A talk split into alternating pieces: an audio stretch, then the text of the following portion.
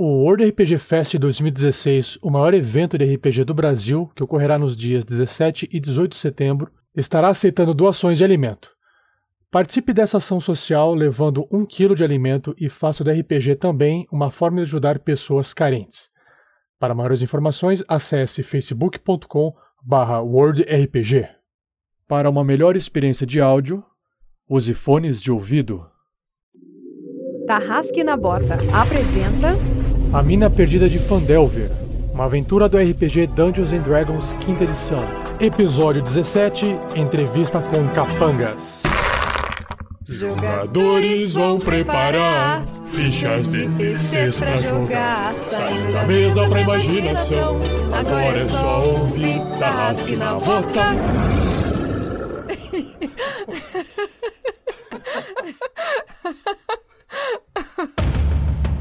No último episódio da aventura do Rasque na Bota, Ah, a piada será a sua morte.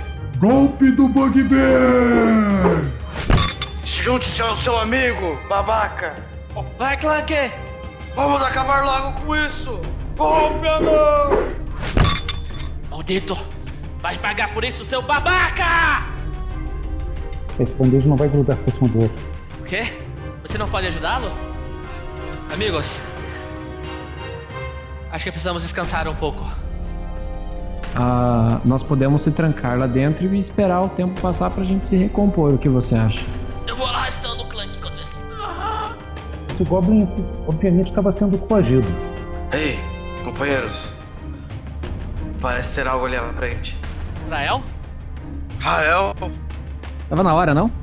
De longe você começa a ouvir que ele, ele grita dentro da floresta. Oz! Oz! Oz, onde está Oz?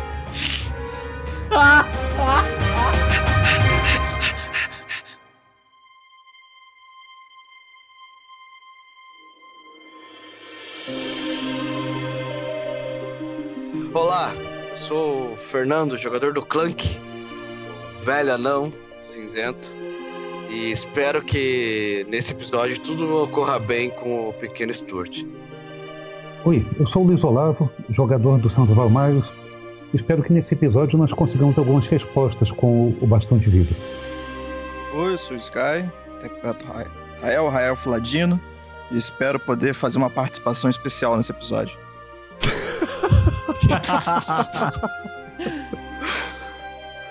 Fala pessoal, eu sou o Thiago, interpreto Erevan Brisa Noturna, o elfo da floresta, druida e.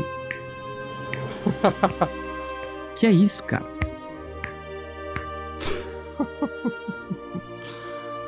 É, Oi, eu sou o Pedro, o jogador do Verne Veron, e eu espero nessa aventura falar, falar, falar, falar, falar, falar, falar, falar.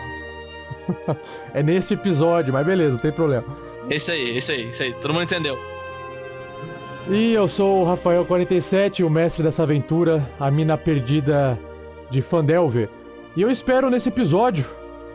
Eu não espero nada, porque eu nunca falei eu espero alguma coisa. E neste episódio, eh, vocês vão perceber que o mestre vai fazer um, um dueto vocal.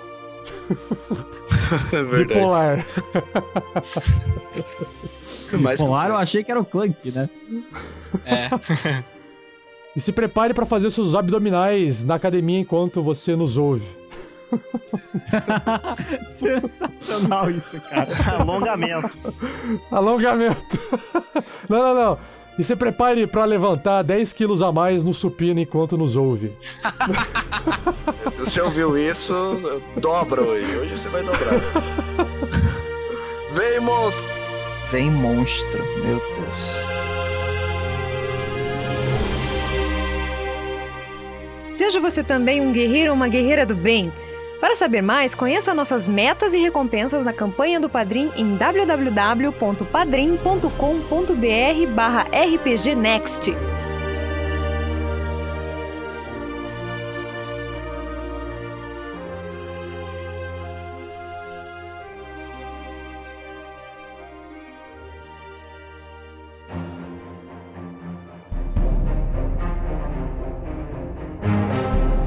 E aí, pessoal? Bem-vindos então a mais um episódio do Task na bota. E no último episódio. Pô, foi tão animador, broxante. É, eu ia falar, eu acho, acho que o mestre tá cansado. É que eu tô pensando. Caralho, eu tô chega pensando. atrasado, então, é a última aventura. É, mas foi, né, cara? Foi tenso. É que ele teve que correr lá, atrás de vocês dois, né, cara? Ele foi correndo atrás do, do, do Rael e do Verne e ele chegou cansado pra contar. Tô, tô pensando, então. ah, tô tentando entrar no clima da, da, da, da canseira que vai ser.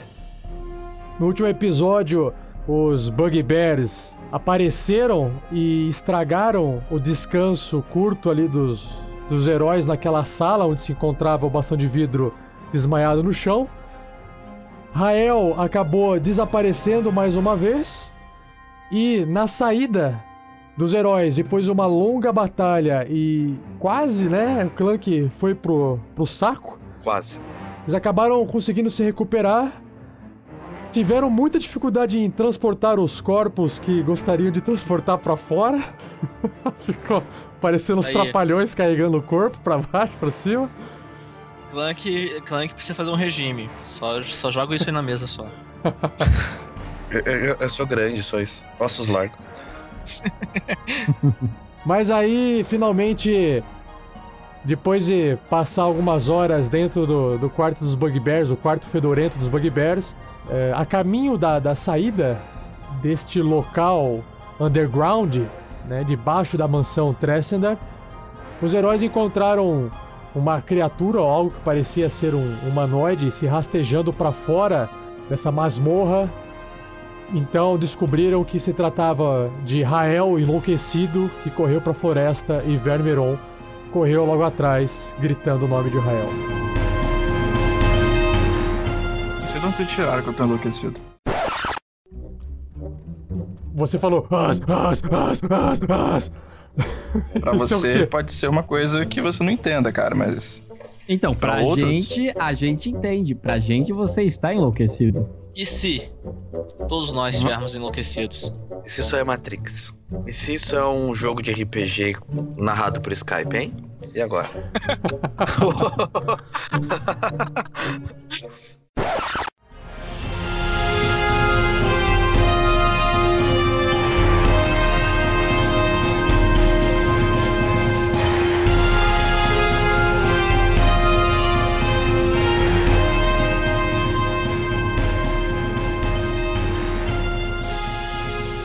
Uma produção RPG Next.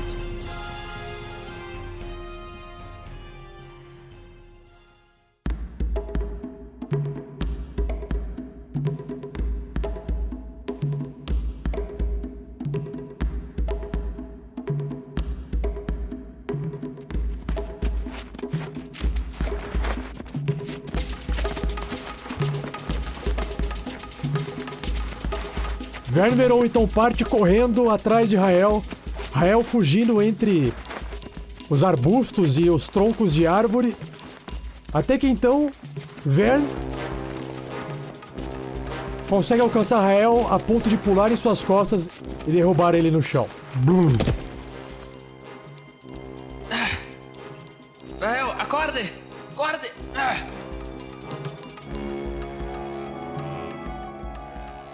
Assim que o Verne pula em cima do Rael, o Rael, transtornado, tenta passar a faca nele.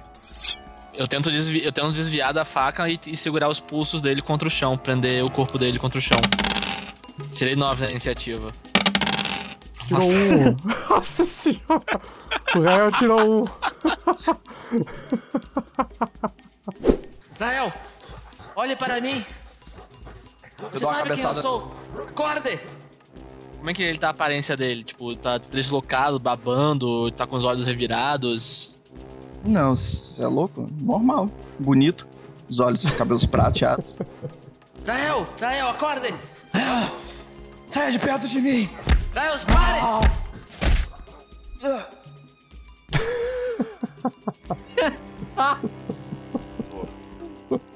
É, Rael? É, acho que ele parou e. Nael? Acho que apagou. E. Ah! Uma pedra. Bom. Ah, lá vou ter que aratar alguém de novo. Ah, droga! Espero que não tenhamos corrido muito. Quando você levanta ele, um, um vidro vazio cai no, no chão da, da bolsa dele. Com, com um pouco ainda de um líquido prateado dentro. Mas o vidro tá vazio e aberto. Hum. Ah. Bom, isso pode significar alguma coisa. Acho melhor levar ele. Guardar aqui no bolso. E voltar ao velho trabalho de araçar corpos. Quem não gosta de fazer isso? Ah. Vê se não acorda, espertão. É,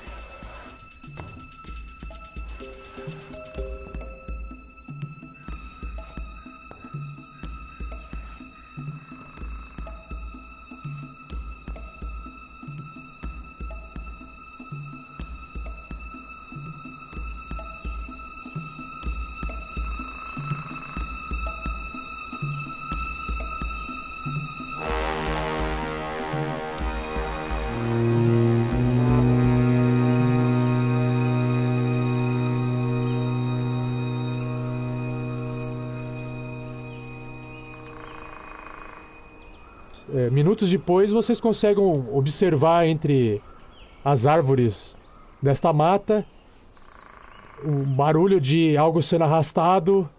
E logo que a visão de vocês permite enxergar no escuro, vocês enxergam Vern Veron carregando o que parece ser Ra- Rael desmaiado.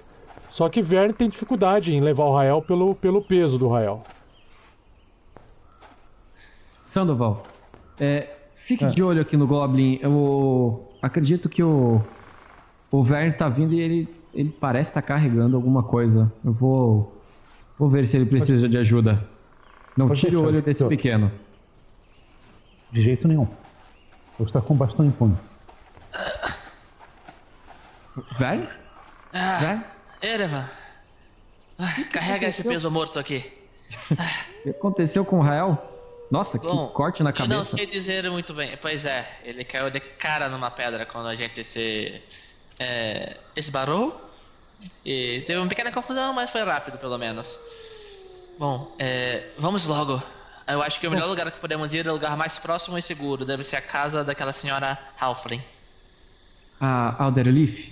Concordo. Vamos Vamos. te ajudar ah, aqui a carregar o, hum, o Rael.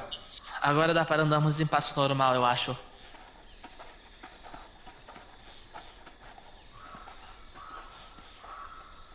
Clank!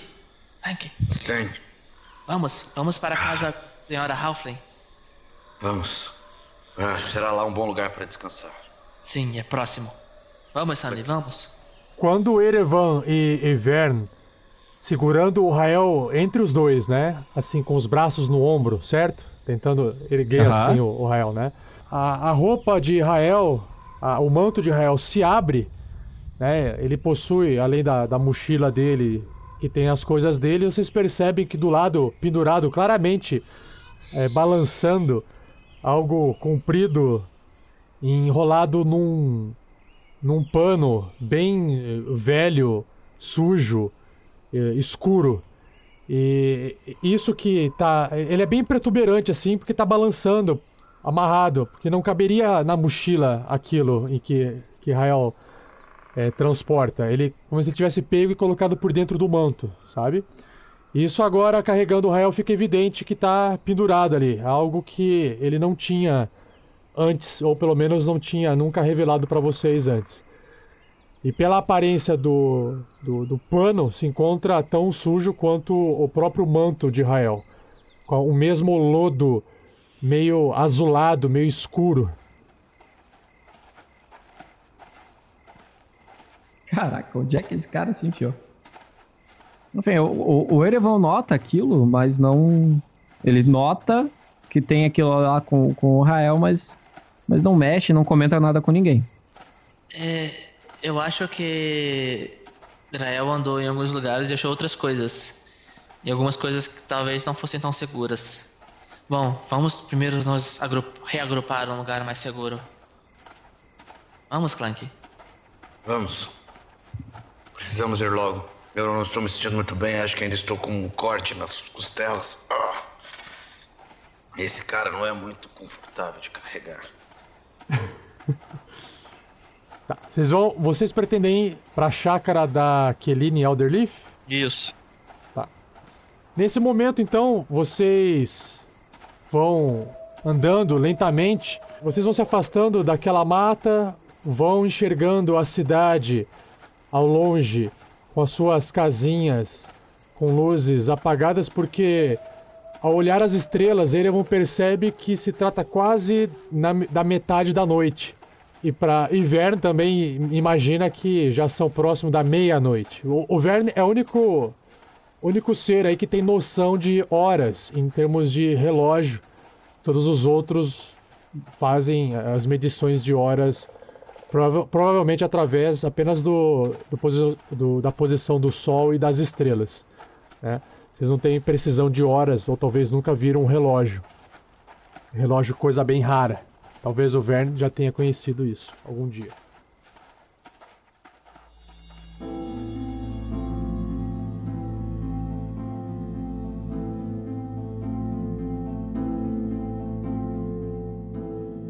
Conforme vocês vão se aproximando da, da, da cidade e enxergando mais as casas, porque onde vocês estavam é era tudo fechado por causa da mata, vocês cons conseguem observar que alguns, existem alguns pontos de, de luz, focos de luz. Uma, um desses focos de luz é a própria casa da Keline Alderleaf, lá dentro da fazenda, que é a casa mais próxima de vocês. E bem ao fundo, vocês ainda enxergam, saindo da chaminé da estalagem Colina de Pedra, um pouco de fumaça saindo e um lampião do lado de fora. Todo o resto do local se encontra completamente escuro, apagado, e o piso onde vocês caminham está todo molhado, cheio de lama, por causa da chuva que caiu no início da noite e que agora já se encontra terminada. Pergunta. Oi. É, tá no meio da noite ou no meio da madrugada? Eu fiquei na dúvida agora. É, metade da noite, é meia-noite, entendeu? Tá. Tá bom? Então tá. Cara, Eita. aposto que teve muita gente que teve, assim, uma explosão de cabeça, assim, tipo, caralho, meia-noite, a metade da noite, caralho. É, velho, eu também pensei a mesma coisa. Com certeza que alguém vai falar. Ah, então é por isso que se chama assim. Aí vai, vai começar a contar no dedo.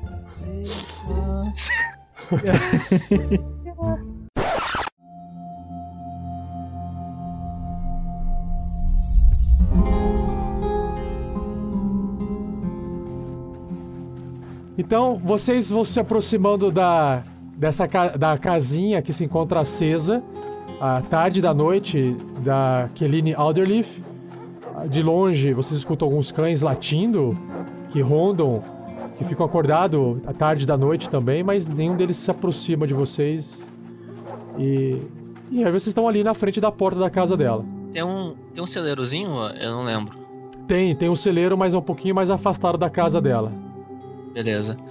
Erevan, segura ele, Urael, um pouco. Eu vou tentar falar com ela. É, pode deixar ele aqui no chão que eu dou uma olhada nele. É, fica de olho pra ver se ele não acorda louco de novo. É, se ele acordar, eu e o Clank damos um jeito. Também não é pra tanto, eu acho. Não sei, do jeito que ele estava, acredito que não seja muito seguro deixarmos ele. Eu acho que foi alguma coisa sou. que ele tomou, ou ingeriu, ou fizeram não ingerir. Hum. Mas depois discutimos isso. Eu precisamos só. de um lugar para descansar. Ai, onde?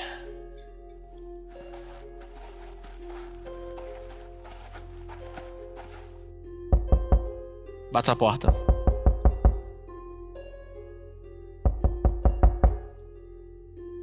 O Verne escuta que dentro da casa da Keline Alderleaf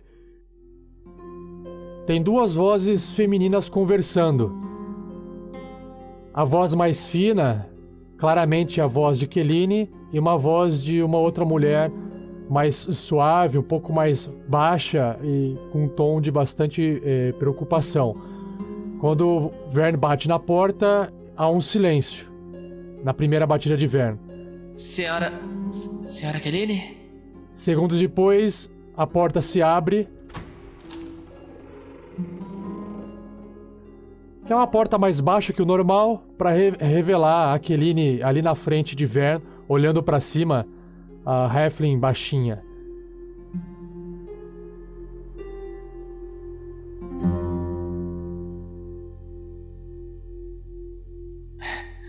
Olá, senhora Aquiline. É... Vern? Veron? Sim. Nossa, mas... Voltamos. O, o que aconteceu com você? Antes da senhora falar, deixa eu Sim. É... Nós voltamos numa pequena excursão no, no lugar não tanto agradável. É... Eu dou uma olhadinha pra ver quem tá lá dentro mais, assim, disfarçadamente. Ah, sim, Vern. A, a Mirna estava me contando. Ela disse que não conseguia dormir e veio conversar comigo. Ela mora aqui perto, sabe? Nós trabalhávamos juntas às vezes. E ela já me contou o que aconteceu, mas. Nossa, por que, que você está todo sujo assim? Bom, é. Foi uma noite longa.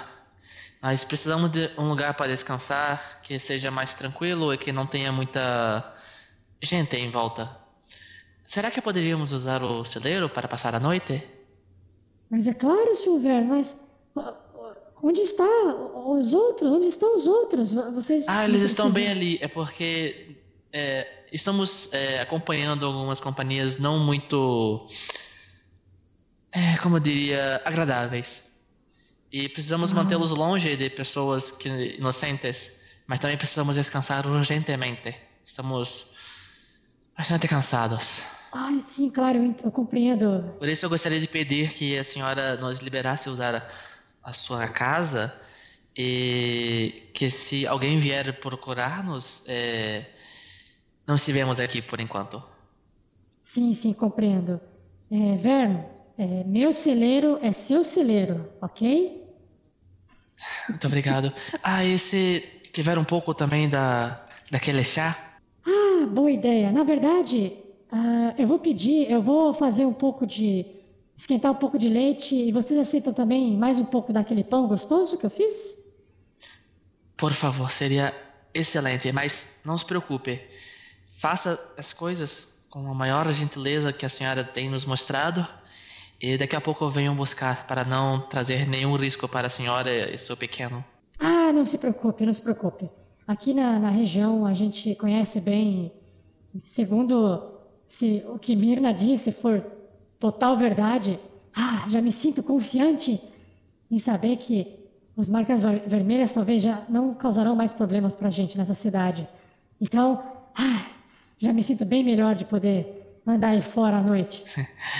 E sabe como é que é, né, Vern? Nós, nós Halflings, somos destemidos, não tememos esse tipo de coisa. Vocês podem ser grandes, mas nós temos habilidades que ninguém possui.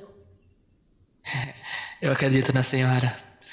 E muito, muito obrigado pela sua oferta. É, agora, está aberto lá? Podemos entrar?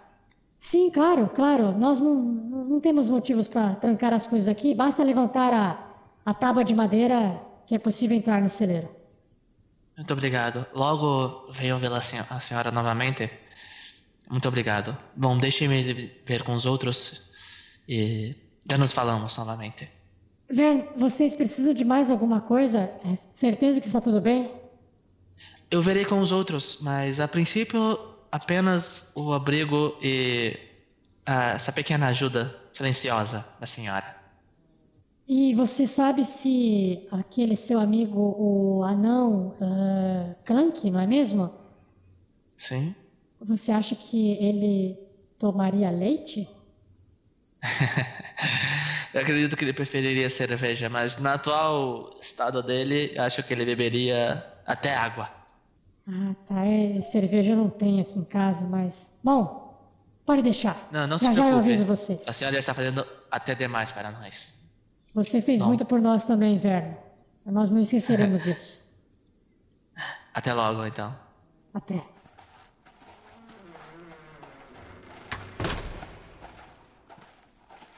Ok, então o Vern volta pro celeiro enquanto Keline e Waterleaf fecha a porta. Eu faço um sinalzinho para os outros me seguirem ali. Vamos. E vou lá abrindo o celeiro.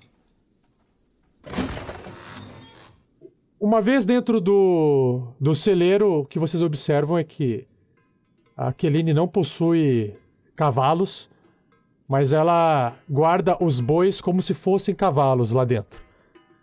E possuem dois bois, provavelmente bois eh, grandes, fortes, para arar a terra. E os bois se encontram ali, um deitado, mas, mascando, ruminando a palha, e o outro ali em pezinho no canto, mas fora os bois nas suas baias, tem bastante espaço e palha espalhada dentro desse celeiro. Bom, eu, eu falei com a senhora Keline e ela vai nos deixar nos abrigar essa noite aqui e não vai, por enquanto, falar com ninguém sobre ter nos visto. Eu pedi também para ela que ela fizesse um daqueles pãezinhos. Ah, aquele pão maravilhoso. Clank, ela inclusive perguntou se, se você beberia ehm, leite. Leite? Se bebe isso? É comum em, para outras sociedades não anãs. Ah, não sei. Sempre é bom experimentar algo novo, não é mesmo? Sim, Já vi bezerros faz- bebendo isso. Faz bem para os seus ossos. Bom, preciso só deitar um pouco, depois penso nisso. Isso. Sim, deite. É... Erevan, é, verifique as amarras do, do pequenino e do, e do mago. E não esqueça de amordaçá-lo. Palavras mágicas, não? Sim, eu vou amarrá-los nessas, nessas colunas com as mãos para trás. Assim acredito que poderemos ter uma noite tranquila. Sim. Sandy, Sim? é, eu vou trocar de roupa, tirar essa, esse disfarce de capa vermelha. E vou Você lá quer vir voltar lá. junto? Hum, sexy. Erevan, eu não estou falando com você. Vai fazer o que eu mandei você fazer. Ah, tô indo. Esse povo da floresta. Só pensa nisso. É, Eu aconselho você também a tirar o seu disfarce e fique de olho no Urael, ver se ele acorda, para ajudá-lo. Acho que ele. Eu achei isso aqui caindo do bolso dele, esse frasquinho. Eu não sei o que, que é, talvez você consiga descobrir melhor. Sim, deixa eu examinar isso. Sim, é, fica de olho nele, tal. ele machucou a cabeça na hora que caiu. Tente acordá-lo também. Acho que talvez ele volte a si. Talvez, mas tome cuidado. Bom, eu vou me trocar e ir lá buscar a comida para nós. E agora que nós estamos parados, vou examinar melhor a situação do Rael e se, se o clã que estiver pa- pa- parado por aqui, vou ver se, se posso fazer alguma coisa por ele também. O, o Clank vai jogar o bastão de vidro amarrado do lado, assim, de uma maneira que ele não fique, não morra, né? Deitado sobre ele. Vai se jogar do- no canto, assim, tirar o- uma coberta da mochila, assim, jogar por cima dele e falar pros companheiros: É, eu irei descansar um pouco, não irei esperar a comida. Desculpem, mas estou bem cansado e quebrado. Me deem licença. Daí O Clank vai puxar a coberta pra cima do rosto, assim, deitar e Apagar. dormir. Pagar Ah, um tá. long rest. Tá, o Clank que quer fazer long rest, tá certo. Apagar um long rush foi foda. Rafael, eu, é, eu- eu queria tentar identificar esse frasco com, com um resquício desse líquido que parece mercúrio. Isso poderia ser talvez medicina ou arcana? E você, é, se você tem conhecimento em arcana, você já consegue identificar, então não há necessidade de fazer nenhum tipo de teste, tá? Ah, então calma aí que agora que a gente vai botar o easter egg do menino lá. Enquanto o, o Clank vai. Opa. Vai lá, Eu vai lá, Agora, é agora! Vai. Erevan Coelho da Páscoa, vai. Vocês fecham os olhos, o Erevan sai de lá feito um coelho. Não, brincadeira. Ah, é possível. É possível, mas você não, tem que não tenho mais como antes. me transformar.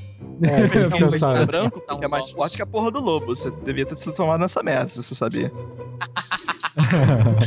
Então, É, o. Enquanto o Clank vai, vai descansar, o- Erevan vai lá, amarra o bastão de vidro, é, com as mãos pra trás, assim, de uma, de uma coluna. Deixa ele sentadinho lá, amarra bem a, a mordaça na boca dele pra ele não, não correr o risco de falar. E tem o Goblin, né? Ah, Tem o Goblin também. é, então calma, calma. Ok, ok. Depois disso ele vai lá, dá uma conferida no Goblin, vê se ele ainda tá vivo, amarra ele também numa outra numa, numa outra coluna do, do celeiro. Aí eu vou chegar ali perto do, do Sandoval e do, e do Rael. O Sandoval, o que é isso em suas mãos? Um frasco que pode ter a ver com a situação do Rael. Estou tentando me lembrar onde eu já vi alguma coisa assim. É um líquido prateado? Um, um frasco contendo um resto de algum líquido, talvez uma poção, que pode ter a ver com a situação do, do Rael. Estou tentando me lembrar onde eu já vi isso. Tenho certeza que eu já vi esse líquido prateado. Na verdade, o que você tem em mãos, é, só você sabe o que é. É um, é um líquido, é um, é um líquido bem pesado, bem denso, tóxico, e é conhecido pelos alquimistas como mercúrio. É, mercúrio no duro? Aham. No duro. No duro. Caraca, tá cada vez mais pornográfico esse programa, hein? Vou te contar. Só estamos dando material pro, pro Rafael trabalhar. Cara, a pornografia só, só é vista nos olhos de quem quer. É verdade. É, tem. Ouvida. E, e pornografia Você é, quer? Tocada, tocada nas músicas de inverno. Ok, Ah, sem, continuar. sem dúvida.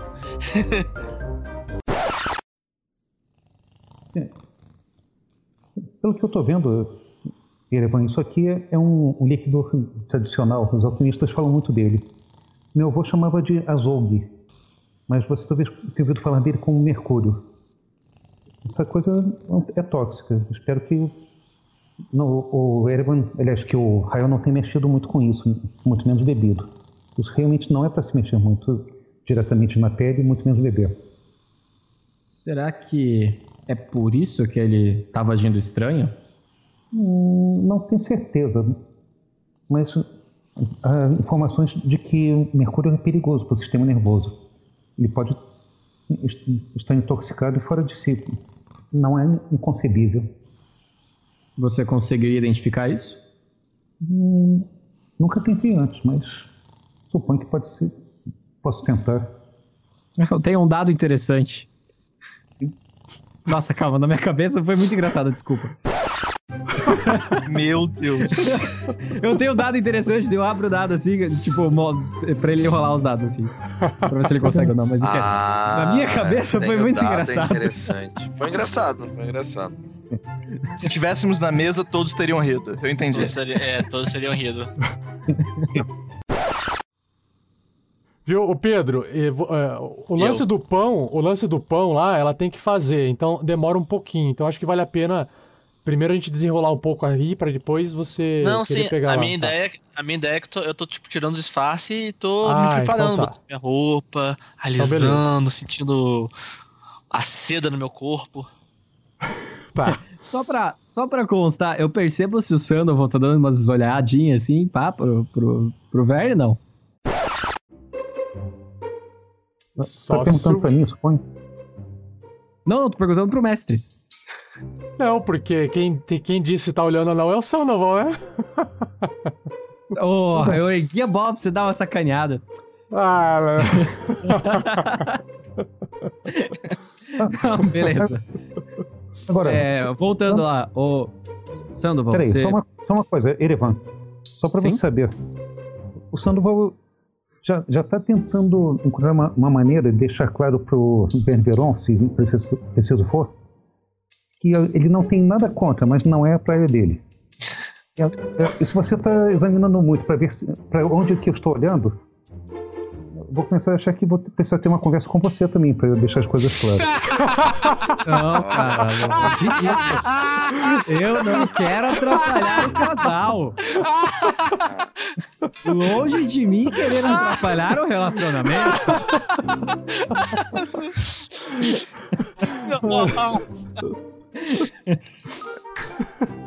Deixa palmas pra lá, por favor.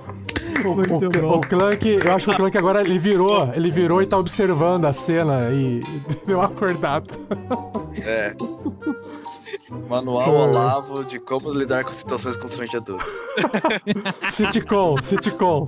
Esse Sitcom. aí começa a claque. Ah, Ai, ai. Agora que as situações do espectro LGBT foram esclarecidas, o Clank se aproxima do canto da sala e coloca a bunda bem no chão, assim. fica de costas. pega o machado, assim, o martelo e fica olhando pros, pra todo mundo assim. Será que eu posso dormir? Será que não? Bom. Eu posso fazer um lance de medicina para tentar ver como é que tá a situação do Rael, se eu posso fazer alguma coisa por ele? Claro, você rola uma medicina para você identificar se, se o, a, a, reação de Rael tem a ver com que ele. Se é que ele bebeu isso ou não, né? Se você consegue analisar isso. Então lá vai. Rolando. Opa, tirei 14 no lance de medicina. Sim. Uh, bom. Lembrar, viu pessoal? Sempre lembrar que qualquer, qualquer personagem que for fazer um teste de skill, fazer uma teste de habilidade, qualquer pessoa que estiver ajudando ele nesse teste, seja é, pegando, é, virando o Rael ou é, tipo como se o Sandoval tivesse assim, ó, oh, por favor, então faz o seguinte, levanta a cabeça aqui do Rael enquanto eu levanto a perna, sabe assim? É, isso é uma ajuda e significa que o Sandoval sempre rola com vantagem. Então é importante vocês terem isso em mente. Legal. Porque ajudar o outro sempre é rolar com vantagem, tá bom? Opa, beleza. Porque fica, fica, fica mais interativo. Então eu acho que vale a pena o Sandoval pedir ajuda e ele rola mais uma vez, entendeu? Ok.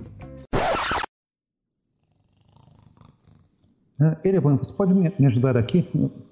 Segure esse, esse ombro aqui do, do Rael para poder examinar melhor, ver como é que ele está.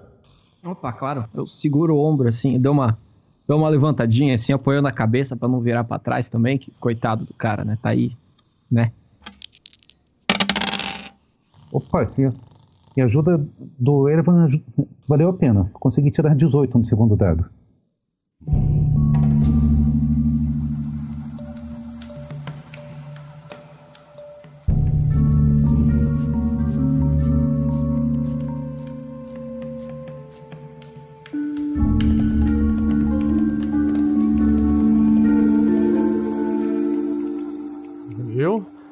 Sandoval percebe que. Assim, Sandoval sabe que Mercúrio dentro de um. Uh, de um corpo de um ser humano seria letal. Mas é a primeira vez que Sandoval observa o que isso poderia fazer a um elfo. No caso de um elfo, você percebe sim claramente que a única justificativa para o Rael é, estar com esse comportamento pode ter vindo realmente dessa ingestão desse produto mesmo porque você observa que a forma que o corpo do elfo, Rael, tem de eliminar essa toxina, porque afinal de contas é uma toxina, é, é através do. do cabelo. Você percebe que os fios de cabelo perto do couro cabeludo de Rael, eles estão mais prateados ao invés de, lo, de loiros. Você não sabe até onde esse prateado vai se estender, mas os fios ali estão crescendo um pouco prateados. Como se estivessem absorvendo o mercúrio do, do corpo de Rael. Hum, interessante. Será que ele vai eliminando o mercúrio mais rápido se eu raspar o cabelo dele para incentivar o crescimento? Sim, eu tenho certeza que sim, sim cara. É, Vamos perguntar para os nossos ouvintes. Ouvintes, vocês acham que sim? Mas, sim, unânime, unânime. Olha o F. Mas, mas Erevan, agora que você tocou no assunto, eu tô pensando que provavelmente devíamos pedir a opinião dele quanto a isso. Não, os ouvintes já respondem. Não, tem. Não acredito que, que você tenha, tenha razão. Ele cultiva esses cabelos louros com tanta, tanto carinho, fala tanto dele. Ah. Eu também ficaria chocado se alguém acabasse cortando os meus dreads. Sério? Esse cabelo assim? Não parece tão Aham. Sandy, e aí, descobriu alguma é, coisa? Bonita você, né? Sim, eu sou lindo. Não reparou ainda? não, não fica olhando não. E dá um tapa no Sandoval. Como eu tava dizendo,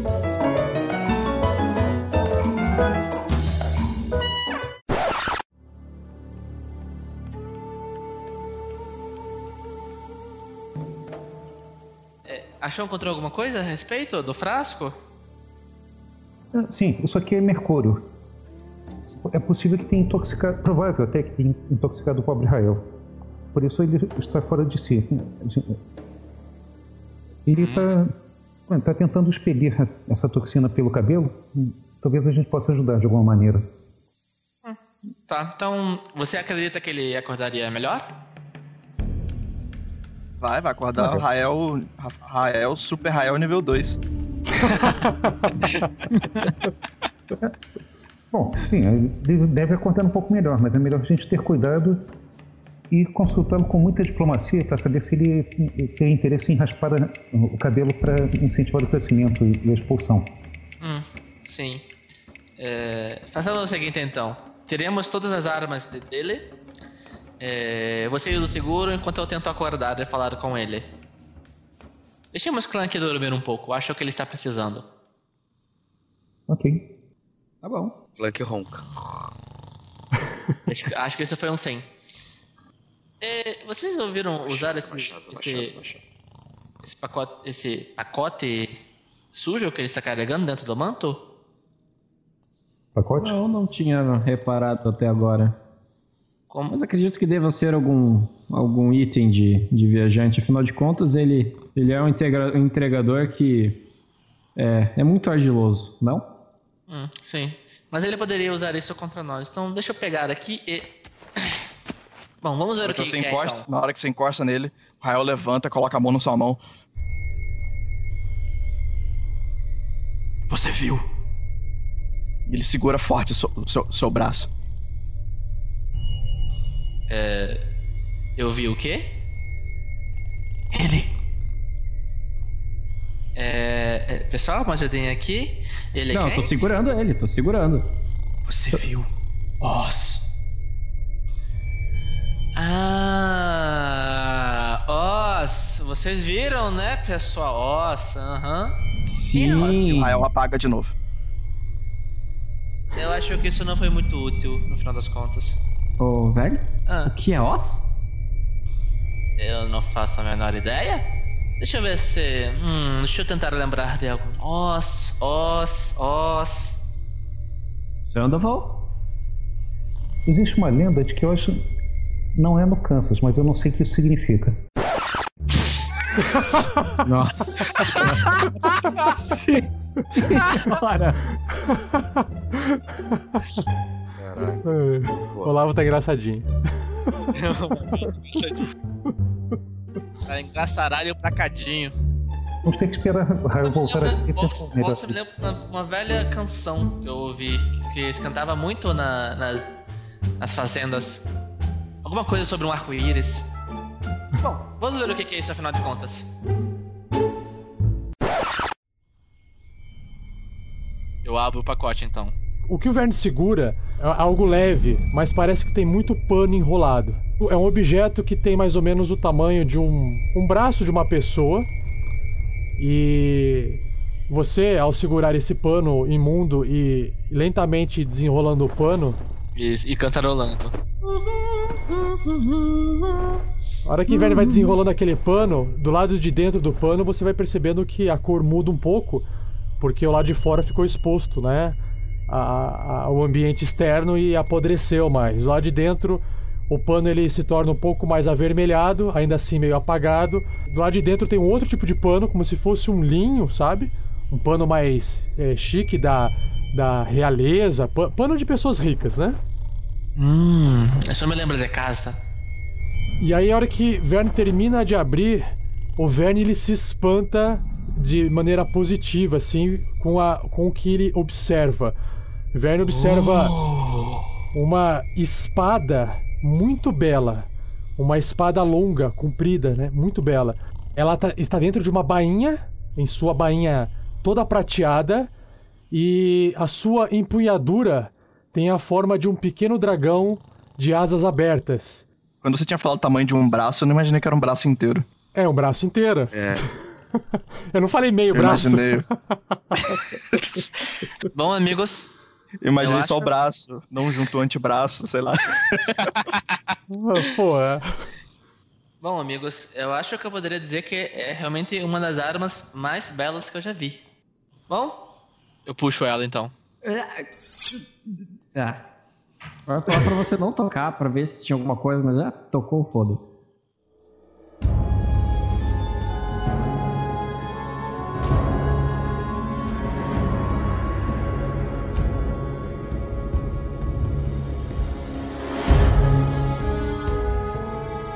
A hora que Vern puxa assim a espada, ela vai aparecendo aquela lâmina com a tocha de Sandoval. Vocês observam que aquilo é bastante refletivo, né? É, é muito bela a espada. Aí o Vern termina de puxar assim a bainha e você percebe, Vern, que num dos lados da espada, quando você observa ela, tá escrito entalhado assim no metal: Liara.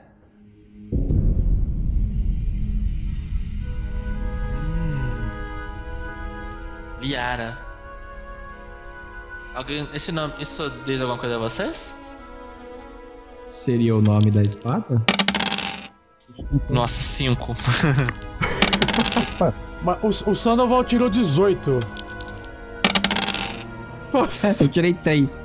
Eu tirei um no dado. Quantos desses lados do D20 tem o número 1? Eu acho que eu dormindo tiro um número maior que vocês. eu também acho. É. Sandoval.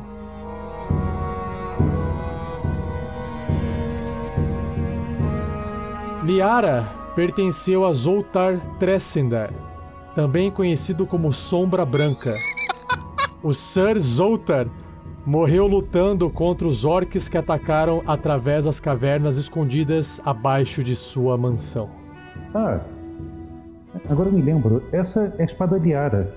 Ela pertence à Sombra Branca. E agora eu reconheço o nome. A Sombra Branca era Zoltar Tresendar. Ele é conhecido por ter enfrentado os orcs por baixo da mansão há muitos anos atrás. Era uma lenda, sabe? Uma história de lenda, assim, histórias perdidas. Que nem, nem, ninguém sabia se isso foi verdade um dia ou se era só história, assim. Essa é uma história lendária. Cuide bem dessa espada. Provavelmente você vai conseguir muitos olhares por empunhado. Hum. Bom, é. Até poderia, poderia usá-la. Mas eu acho que pertence a. Drael, ele que a encontrou.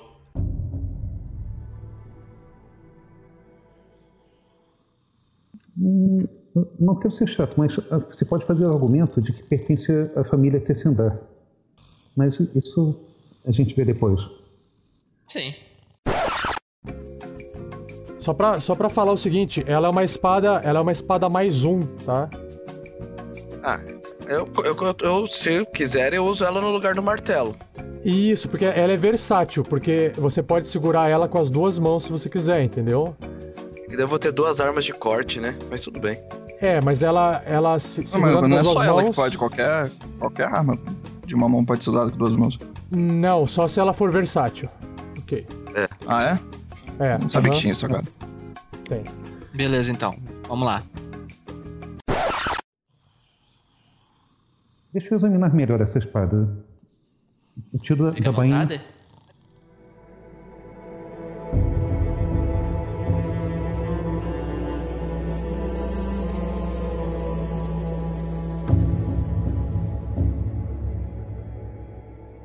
Da bainha, da bainha eu vejo que o aço é muito bem trabalhado. Caramba, isso é aço de Osasco, legítimo. De boa qualidade. Aço de Osascos? Sim, já ouviu falar? Não.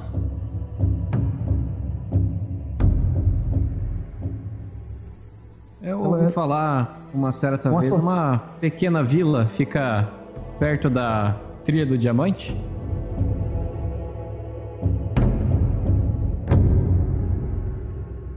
Sim, ela, ela é famosa pelo aço que faz ornamentado.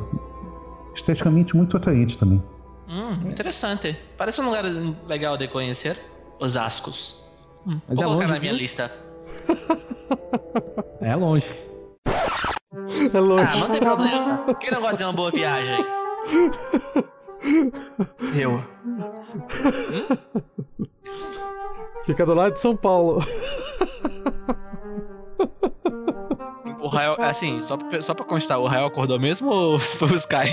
O raio ele acorda, fala e, e capota. Por aí. Por aí. Ele está Você delirando. olha pra ele, ele tá, ele tá dormindo. Você ouviu a voz dele, mas ele tá dormindo.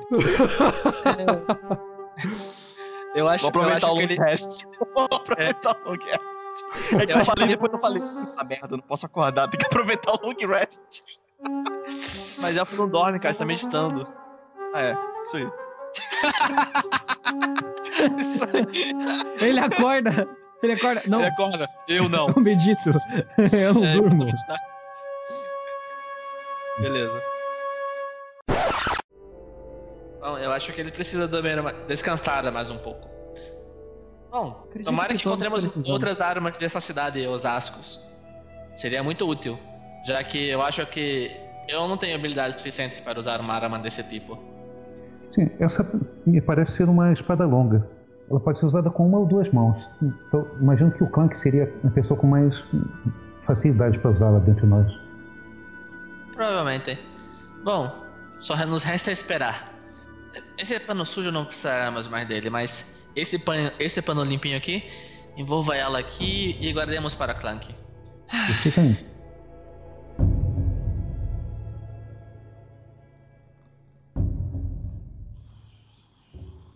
Bom, Bom, vamos acho- esperar um pouco. Daqui a pouco eu irei ver os pans. Acredito que vou descansar. É, me transformar em, em animais me mexeu um pouco comigo. Preciso descansar um pouco. Vou Descanse, encostar então. no canto. Eu vou ficar aqui acordado. Daqui a pouco, quando eu for buscar os pães, eu chamo um de vocês. Tá. Ah, Erevan, eu preciso falar com você depois que amanhecer. Eu tenho uma notícia que vai, te interessar. Certo?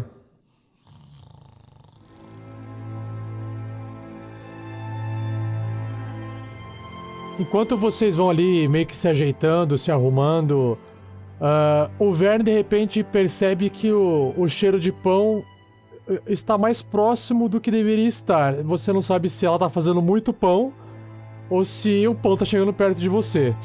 Hum, E você escuta um barulho de passos vindo de fora. E, e quando você se vira pra ver, quem abre a porta do celeiro carregando um prato com várias fatias de pão em cima, uma bandeja, na verdade, e um engradadinho com várias eh, garrafinhas de leite com fumacinha saindo. Você percebe que quem tá ali é exatamente a Mirna Dendra, aquela moça que vocês salvaram da, da prisão. Ela ainda se encontra aparentemente do mesmo jeito, mas você percebe que com o rosto lavado e ela eh, já parece bem melhor do que antes, com aquele rosto sujo de encarceramento. Ela olha assim você, ela tem um olha para os seus olhos e sorri assim um pouco, sabe? É, eu, eu sorrio de volta pra ela. Ah, que bom ver vocês, Vern. Vern Veron. Nunca vou me esquecer desse nome. Trouxe os pães e os le- o leite que Keline Alderleaf preparou para vocês. Tome, tome, Vern. É, Muito obrigado. Faça um bom uso deles. Espero que vocês gostem. Sim, e a senhora, acima de todos nós, é quem mais precisa de repouso. Não se preocupe, estaremos de olho aqui de fora também. Muito obrigado. Ai, sabe, eu estive pensando, Vern. Uhum. É, pelo. Não sei, você conhece locais além de Phandalin, ao norte talvez? Locais diferentes. Talvez eu preciso, precise esquecer. Lugar esse- para recomeçar? Exato.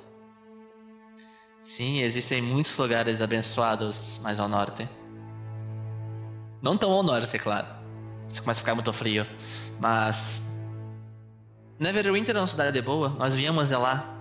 Não minha cidade natal, mas é uma cidade agradável. Nunca neva lá. Ai, sabe, Vern, eu. Um dia eu morei numa cidade ao norte e. Eu resolvi vir aqui pro interior, mais ao sul, e encontrei essa cidade de Phandalin. Achei que pudesse criar meus filhos e ter uma boa vida com meu marido. E sabe, agora eu acho que às vezes, talvez pela oportunidade que eu possa dar aos meus filhos, uma cidade grande, apesar de ser mais complicado de viver e me assustar um pouco, sabe? Eu acho que talvez precisa encarar um pouco isso e. Faça o seguinte. Eu, eu- eu olhando vocês. Senhora. Vocês vieram de Neverwinter, não é? Espere. Sim, nós viemos. Faça o seguinte. é, São vocês suas duas crianças, não? Sim. São vocês três, tudo bem. Aqui. Pega essas 10 moedas de ouro. Não, não, velho. não- Eu acho que vai ser o suficiente para ajudá-la a recomeçar. É, amanhã, como. antes de partir, procure o senhor Winter. Se ele ainda estiver na cidade, ele poderá Hum. ter indicações. Ele faz parte de uma aliança de lords. Ele poderá te indicar algum lugar onde procurar Neverwinter, que onde a senhora poderá trabalhar e poderá criar seus filhos. Verne, eu, eu não vou ter, talvez, como te recompensar. Não, não há como. Você tem certeza disso? Eu ponho a mão no ombro dela. Crie seus filhos e cuide bem da sua vida. Será a recompensa suficiente para mim. Muito obrigado, Verne. Nossa, você não. Você não sabe como que. Vocês me dão esperança de continuar seguindo em frente. Muito obrigada mesmo. Imagine. Bom, ah, talvez eu não possa oferecer nada para vocês agora em troca, mas ah, dessa, dessa cidade que eu, que eu saí, onde eu nasci, cresci lá e abandonei a cidade. Eu não sei se você já ouviu falar da cidade chamada Árvore do Trovão. Hum, sim, já ouvi falar de lá. Você poderia me dizer alguma coisa sobre lá? Como é que era? Há quanto tempo você foi de lá? Não, desde, desde quando engravidei, né? Minha família não aceitou muito a, a minha situação, e pois eu não, ainda não estava com Léo casada, e aí a gente resolveu fugir e, e vir morar pra cá, mas isso já tem uns 15 anos. Mas talvez você possa encontrar a nossa herança de família lá. Quando eu era uma, uma menina, eu me lembro que eu e a minha família, a gente fugiu da cidade. E que assim que eu, eu cheguei com a minha família aqui, a minha família eu digo o Léo, o Léo Dendra. Sim, sim. Recebi cartas da, da minha irmã, que foi a única moça que soube que nós estávamos aqui em Fandalin. Nós sabemos que a única, única coisa que eu soube, e não, nem pude voltar lá para poder fazer algo, porque eu estava grávida e Léo achou que fosse muito perigoso a gente voltar lá nessa situação. E depois que as crianças nasceram, eu nunca mais voltei. Tudo que eu sei foi que mortos-vivos invadiram o local. Quando eu morava lá, nós tínhamos uma loja de ervas e de alquimia. E no interior dessa loja tinha uma caixa que continha um colar de esmeraldas. Ah, velho, eu me lembro bem, sabe? Essa caixa ela ficava escondida embaixo de uma de uma seção de, de prateleiras de armazenamento. E eu, eu nunca me atrevi a voltar lá desde então. Bom, é tudo que eu posso dizer a vocês. É, é, é tudo que resta de minha herança, de minha família, é este colar. Se você achar que um dia você possa passar por lá, tente procurar esse, esta loja que talvez hoje seja uma ruína. Se você encontrar essa loja, é, ela ficava na parte sudeste da cidade da Árvore do Trovão. Ah, e qual era o nome da, da sua família? Dendra. Família Dendra. É... Mas não era o nome do seu esposo? Boa pergunta. Deixa eu conferir aqui na ficha.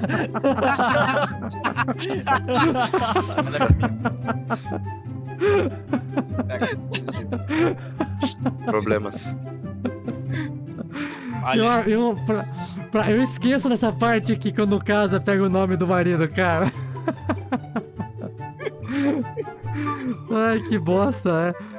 Tá, é. Então, é que não tem o, eu não tenho o nome de- dessa família. Vamos inventar o nome então. Deixa eu. Vamos ver. Sei lá, cara. Eu sou ruim de sobrenome.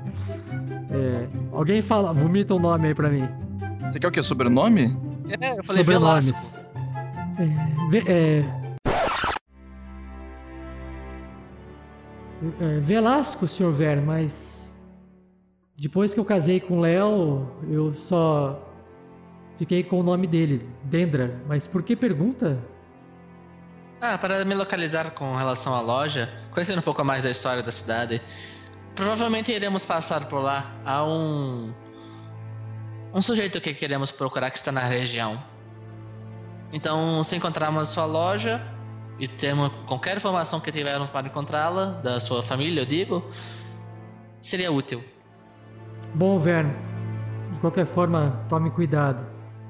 Eu acho que vocês não, não apareceram aqui por acaso. Acredito que Taimora esteja traçando uma nova rota, tanto para vocês quanto para minha família.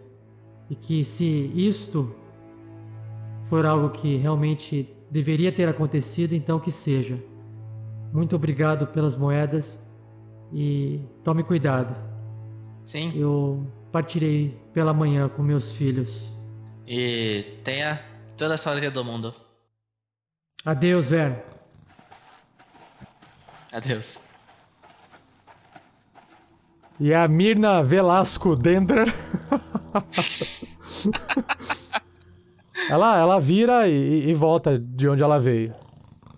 Bom, rapazes, chegou o jantar. Vamos guardar um pouco para Rael e Clank e vamos poder descansar o resto da noite. Vocês vão fazer um, um, um short rest, né? Um, um long rest. Long tá. rest. Long rest. A gente vai manter alguém sempre vigiando. Então, se o Goblin ou o cara tentarem acordar, pancadinha na cabeça. Tá. Que, na verdade é assim, né? O long rest não significa que você dorme, capota e acorda no outro dia. Você pode eventualmente acordar, falar alguma coisa e voltar a dormir. O que você não pode é ter um, um desgaste grande. Ou seja, elfos que entram em transe, eles estão constantemente é, percebendo o, o que está acontecendo ao redor. É muito fácil, por exemplo, pro Erevan, se alguém de repente começar a resmungar, ir lá e bater, dar a porrada e voltar no transe. Ele, isso não interrompe o descanso dele. O que, o que eu queria interromper seria se ele fizesse um, um esforço muito grande, sabe? Tipo, correr, é, sair gritando, realizar um ataque, uma porrada assim, uma coisa mais tranquila. O Erevan, inclusive, sabe disso. Tanto sabe que é isso que ele vai fazer.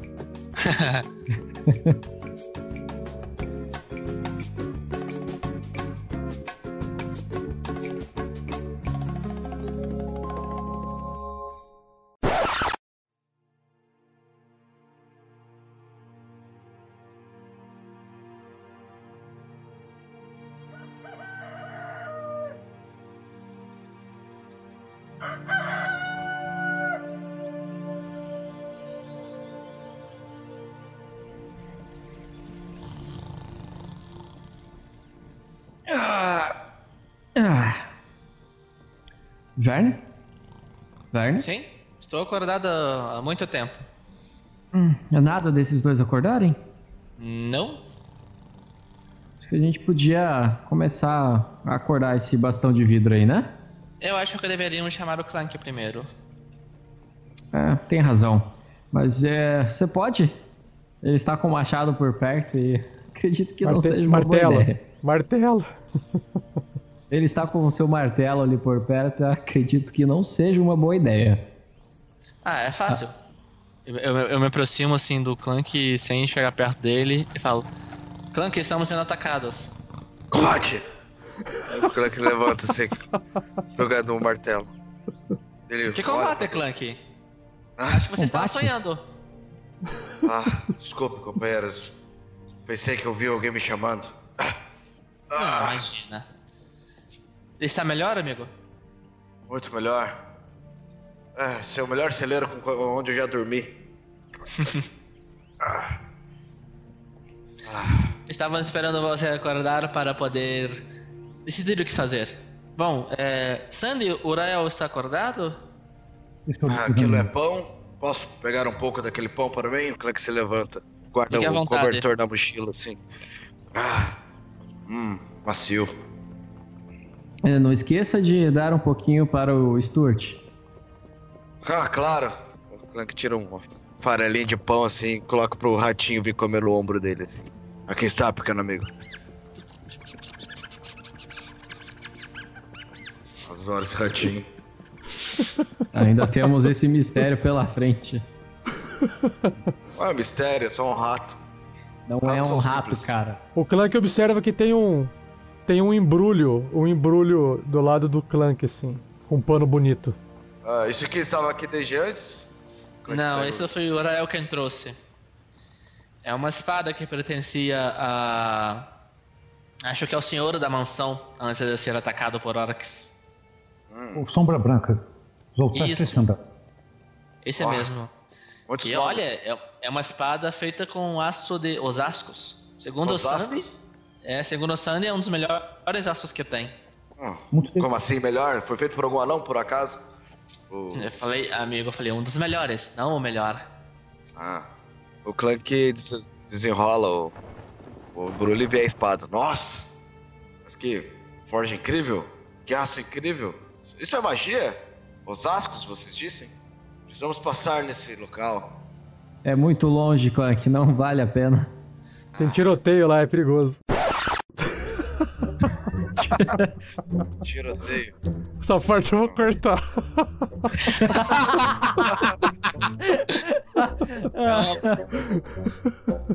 pra Osasco não volto mais. Mataram o carinha no banco de trás. No banco de trás.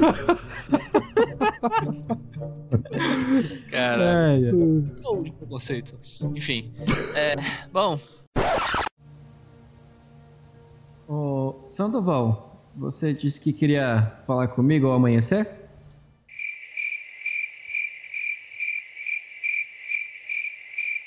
Eu acho que ele não quer mais? que Desistiu. vácuo! Que vácuo! Entenderam porque eu não gosto de humanos? Entenderam porque eu não gosto de pessoas, de outros seres? Por isso que eu vivo na floresta, a gente fala com a pessoa, a pessoa não responde a gente. Então parece que eu moro naquela terra longínqua de Curitiba. Você dá bom dia pra pessoa, a pessoa não te dá bom dia de novo. É um absurdo isso, entendeu? É, O Olavo ou caiu do Skype. tem o fato de que ele caiu do Ele Skype. caiu do Skype mesmo? Caiu. Ah,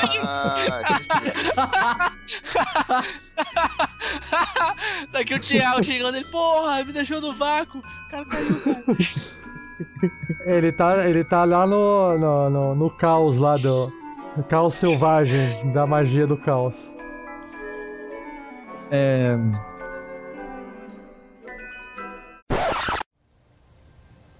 Vamos acordar esse esse bastão de vidro? Ou vocês preferem indagar o Goblin primeiro? Eu acho que seria mais sensato negar o Goblin. Mas uma pergunta antes disso tudo. Nós vamos levá-los para a cidade?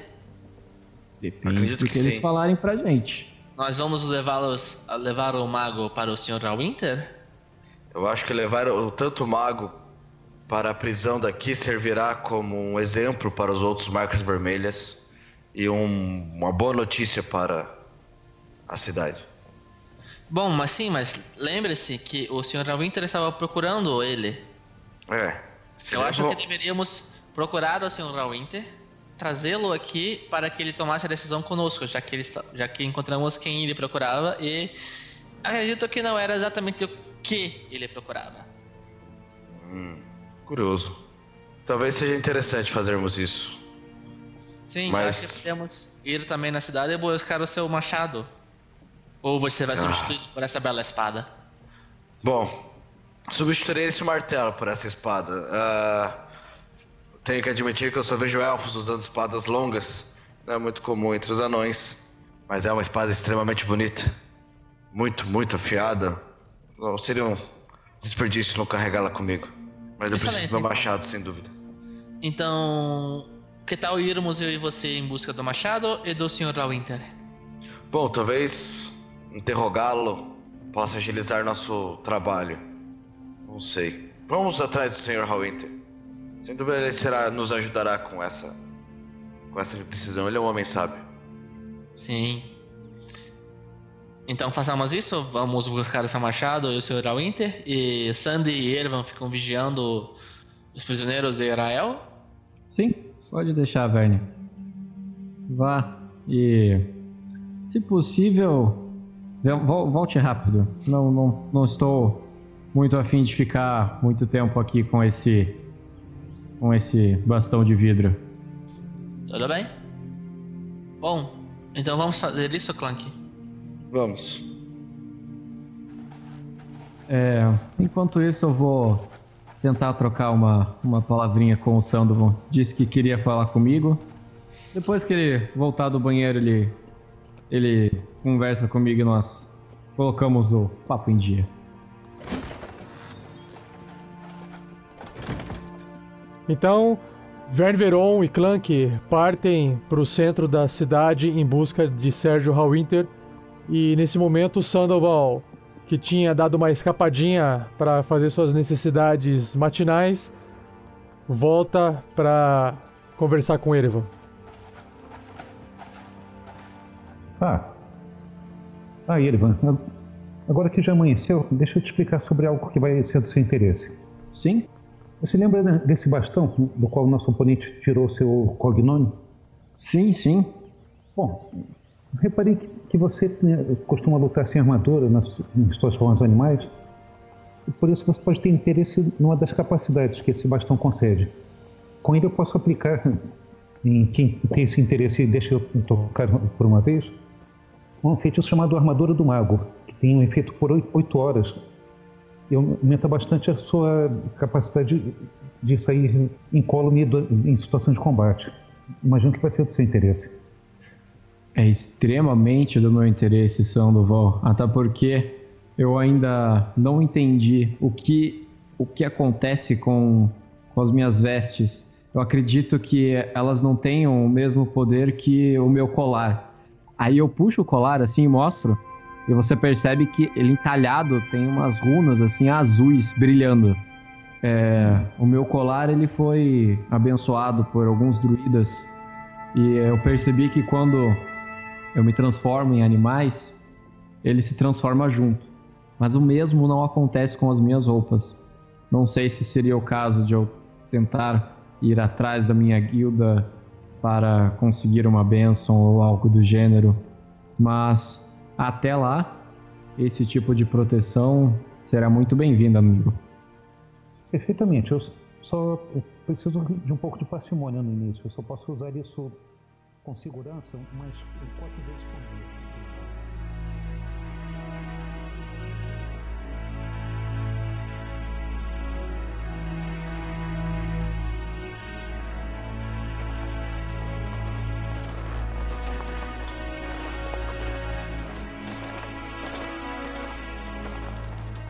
Conforme vocês então se dirigem para o centro da cidade, vocês começam a observar que algumas pessoas já circulam e que muitos é, saem de dentro da estalagem Colina de Pedra vestindo capacetes, portando picaretas na mão e se dirigindo para o sudoeste da cidade. E o pessoal faz aquele trabalho de tentar encontrar pedras preciosas ou semi-preciosas. São essas pessoas que vêm para a cidade para fazer esse tipo de trabalho e que acabam se. Eh, não hospedando, mas se alimentando dentro da colina de pedra.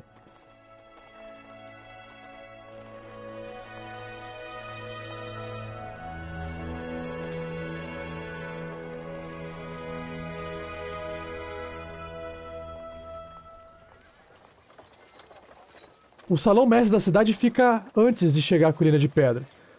E você já consegue observar que, apesar do, do salão mestre estar com as portas fechadas, pro, provavelmente porque ainda o senhor Hugo Wester não abriu o local, vocês observam que impacientemente existe ali um senhor de capuz, barba branca, cavanhaque branco e roupas de couro, meio que impaciente na porta.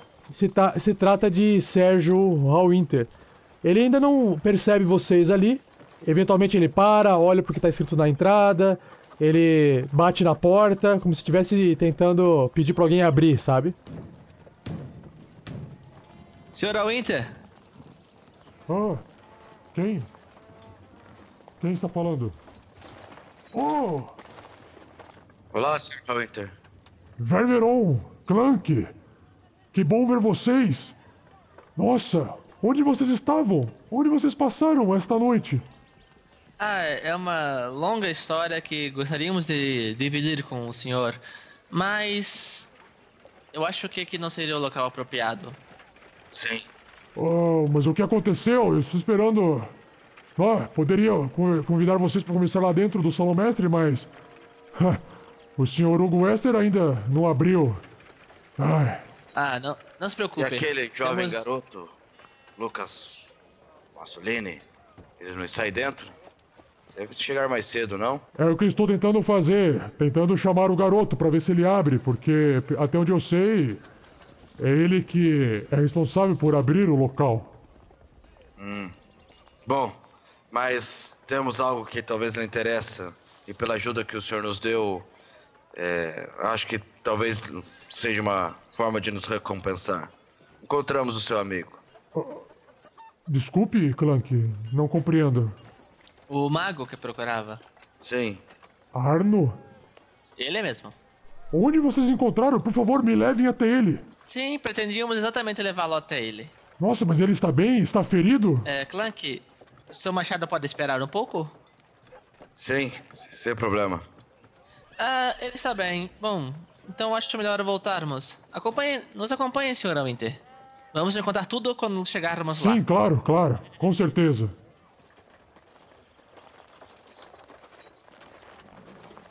Ah, no caminho do, do celeiro, o, o Sérgio Hallwinter, ele, ele insiste em perguntar. Mas então, vocês estão me deixando curio... com curiosidade. eh, Arno está bem ou está? Estou preocupado com ele. Ele está bem, Sr. Winter. N- não se preocupe. Confie em Bom, nós. Você vai podemos- entender muito bem quando lhe mostrarmos o que encontramos junto com ele. Ele está fisicamente bem, sem dúvida, mais ou menos. Mas moralmente, acho que o senhor que terá que decidir. Bom, vamos então. Vamos.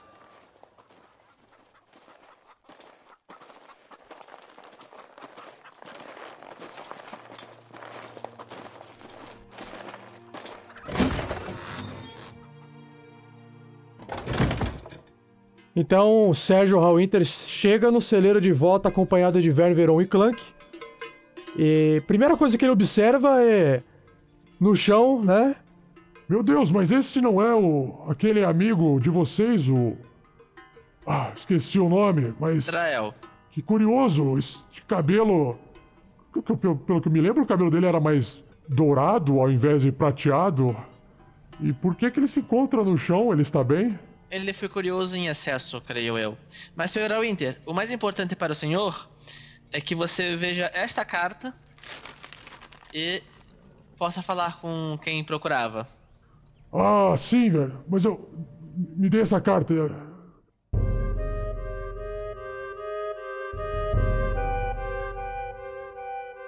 Ah, Lord Albrecht. Ah, meus espiões e Neverwinter me dizem que estranhos estão a caminho de Fandalin. Ah, eles poderiam estar trabalhando para os anões.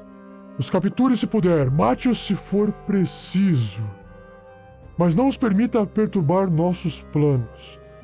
Faça com que qualquer mapa anão na mão deles possa ser entregue a mim com urgência. Estou contando com você, Arno. Não me decepcione. E esta marca de uma aranha negra. Não acredito nisso.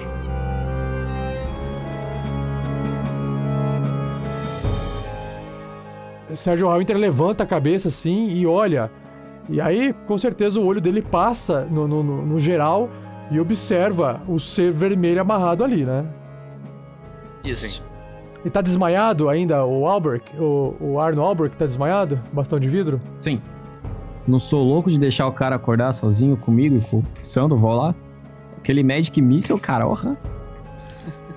Eu, eu não compreendo, Vern, Clank, mas Albrecht era, era, trabalhava conosco para a Aliança dos Lords. E era o líder das marcas vermelhas. Não é possível. Como pôde Ah, sim. meu amigo se, se entregar tão fácil? Ai, ah. Ah. Bom, Não sabemos o que está acontecendo, Sr. Sérgio. Mas sabemos que parece ser algo muito maior do que supunhamos. Não é só Gundren que está desaparecido, isso é só o começo de uma trama muito maior. Mas não sabemos dizer qual trama ainda. Sim, é, o pequeno mago aqui está vivo. Ele nos enfrentou junto com suas marcas vermelhas e alguns bugbears que ele tinha ao seu lado. Além de algumas criaturas estranhas. Mas nós podemos é, prendê-lo e trazer para uma conversinha. Posso julgar que isto não foi uma tarefa fácil pela sujeira, desculpem, mas vocês estão imundos. Sim, bem descansados pelo menos. Na verdade, eu, na verdade, eu estou bem limpo. Ah, Eu estava com meu disfarce e a minha roupa está completamente limpa. Bom, terei que conversar e interrogar Arno e descobrir o que aconteceu, mas para a segurança de todos, eu pretendo manter Arno preso aqui em Fandalin até que ele possa ser transportado de forma segura até Neverwinter. E lá, ele terá que ser julgado por seus crimes. Sim, nós, nós gostaríamos de deixá-lo com o senhor diretamente. Mas a gente também gostaria de conversar com ele antes de continuarmos. E também temos um outro rapaz que estava lá. Esse pequeno Goblin também trabalhava para ele. Ou com ele. Muito bravo também. Não aguentou muito tempo. Sim, mas pode nos dar mais informações também. É, eu acho que seria sensato se todos conversássemos agora, antes de levar o Neverwinter. Bom, é. Vamos logo com isso. Eu temo deixar esse. Bom, se. Filho da puta da moto que passa não deixar eu falar direito, eu tenho que repetir a frase. Caralho.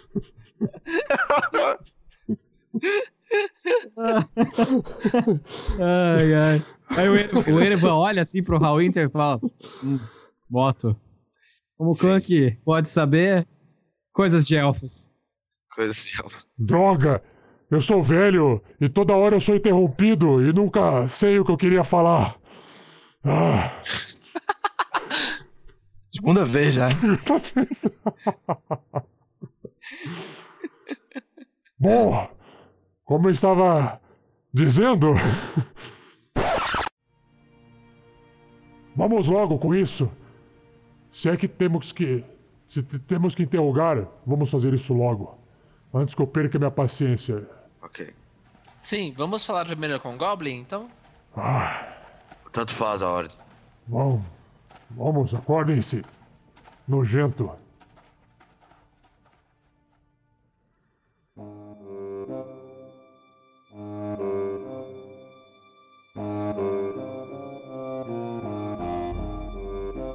Ei, rapazinho. Acorda. Vamos lá.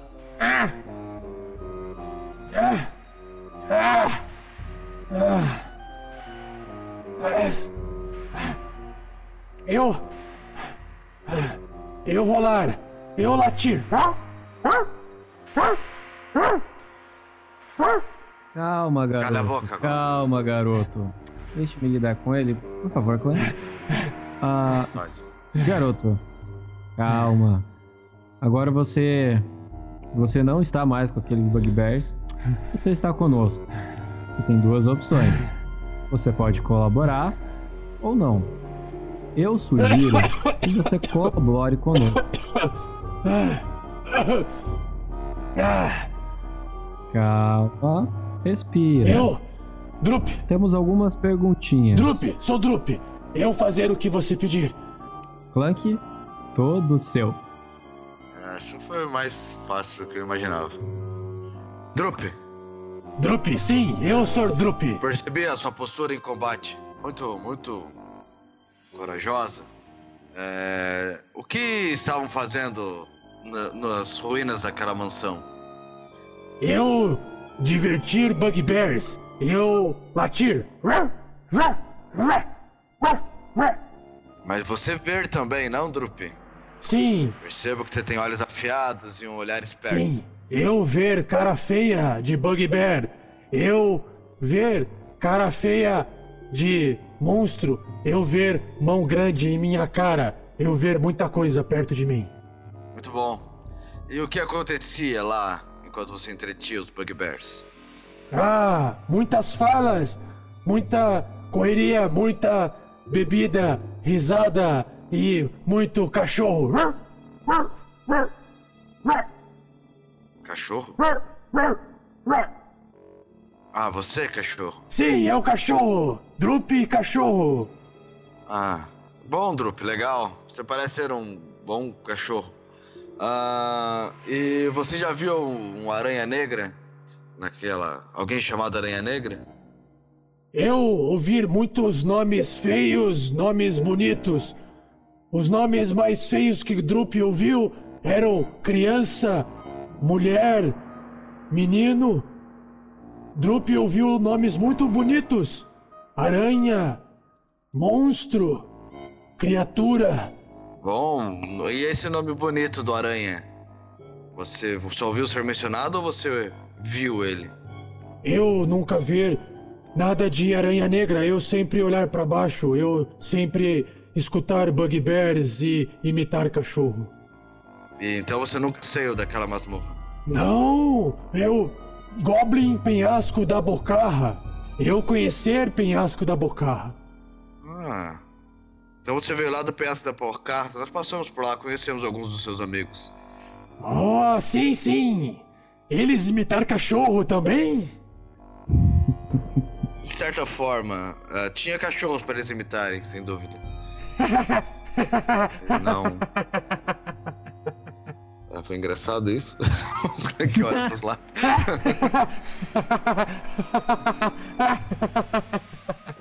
uh, sobre o Rei Groll, você sabe alguma coisa, Drup? Ah, sim! Rei Groll, meu rei, meu grande rei, alto, forte. Ah, Rei Groll, Drup gostara de Rei Groll. Nós também gostamos muito dele, Drup. Só que a gente não consegue falar com ele. Você sabe onde é que ele tá? Ah, sim, sim. Drup sabe, Drup sabe. Drup sabe que ele fica em Castelo Penhasco da Bocarra. E a Hum. entrada do castelo é dentro da caverna do, da Bocarra? Ah, este é nome do castelo Penhasco da Bocarra. É nome de nossa tribo. Você sabe onde fica? É claro que Drup sabe. Ah, que ótimo, Drup. Muito bom. Um grande cachorro e um grande goblin. Você nos levaria até lá? Ah, sim. Inclusive posso dizer pra vocês onde fica. Ah, ah, não é grande goblin esse não? Grande Drup.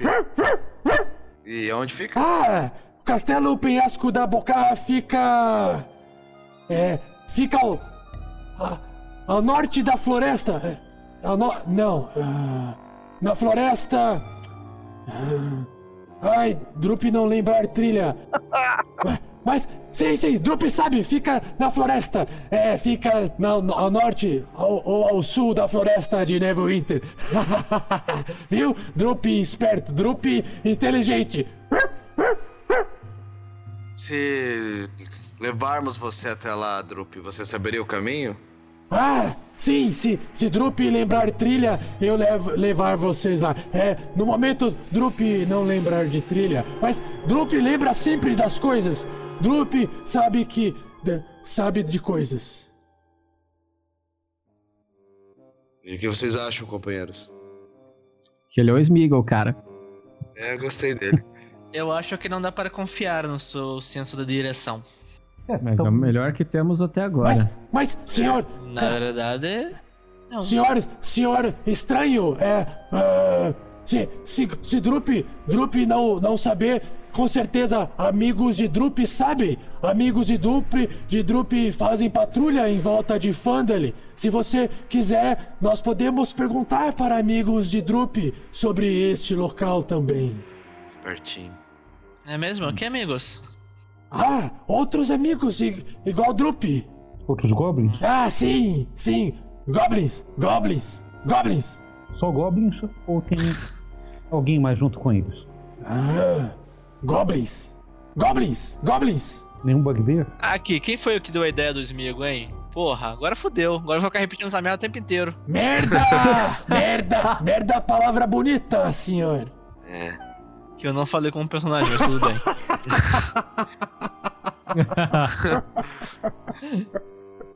Eu ser cachorro de vocês? Eu ser cachorro de vocês? Por um tempo. Erevan, Sim, velho. eu, eu su- vou sussurrar pra ele. E aquele outro druida? Talvez ele saiba, possa ser mais confiável? Mas não sabemos direito aonde ele está. Concordo que ele é mais confiável. Entretanto, a caminhada até lá parece ser mais longa. Sim, mas. Se encontrarmos alguém que podemos confiar, não cairíamos em armadilhas. E nem seremos encontrados. Eu confesso que a ideia de mandar o Goblin conversar com outros Goblins e perguntar sobre o castelo do Rei Groll não me parece uma boa ideia. Entretanto, nosso amiguinho não me parece ser muito inteligente, não? Se conseguirmos fazer com que ele nos leve até lá, pode ser que tenhamos uma vantagem nisso. Hum. Senhores, Não sei, eu não acho que podemos confiar só nele. Bom, vamos. Eu acho Não, que. claro Clank, que não. Podemos cruzar informações com o que o bastão de vidro falar, velho. isso. Exatamente isso que eu ia sugerir. Clank, eu acho que já conseguimos tudo. Acorde. Não? Sendo, alguém tem alguma pergunta para o nosso querido Drup? Sim, Sandy. tenho duas perguntas. Pergunta número um. Drup, seus amigos tem algum ninja no meio? Porque eles dão um trabalho desgraçado pra gente. Nossa, Treinamento. Já passaram em raça algum. É, o que ser isso? O que ser ninja? é, Algo que Existe não é você. Nossa. falando em, em ser algo, Drup, tá vendo, tá vendo aquele, aquele moço ali? Eu aponto assim pro, pro, pro Verne. É, ele parece bonito ou feio pra você? Feio! Muito feio! Mas Drup, Drup, cachorro, Drup não falar coisas. coisas belas. Drup só falar coisas feias para agradar chefes, não é verdade? Então ele é muito feio. Eu não falo aí, Verne. e levanto rindo assim, apontando pro bastão de vidro pra gente falar com ele. É, antes, só, só gostaria de comentar que eu acho que você realmente precisa conviver mais com as pessoas para largar de ser tão criança. Ai, cara, me deixa. Bom, vamos lá, senhora Winter. vamos conversar entre adultos. Sim, claro. E por favor, se vocês puderem tirar esse Goblin de perto de mim antes que eu me irrite. Não se preocupe.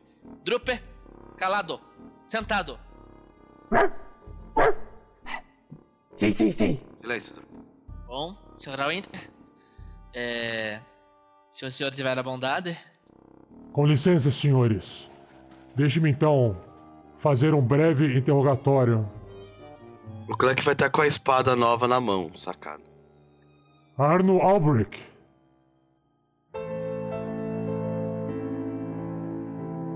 Arno Albrecht. Aqui quem fala é o seu velho amigo Sérgio Hallwinter. Você me ouve? Arno Albrecht! Ah. Ah, ah. Ah, onde eu estou? Você foi capturado, Arno Albrecht. E esses sujeitos aqui embaixo desse celeiro dizem que você estava comandando os marcas vermelhas nessa cidade. Isso se confirma?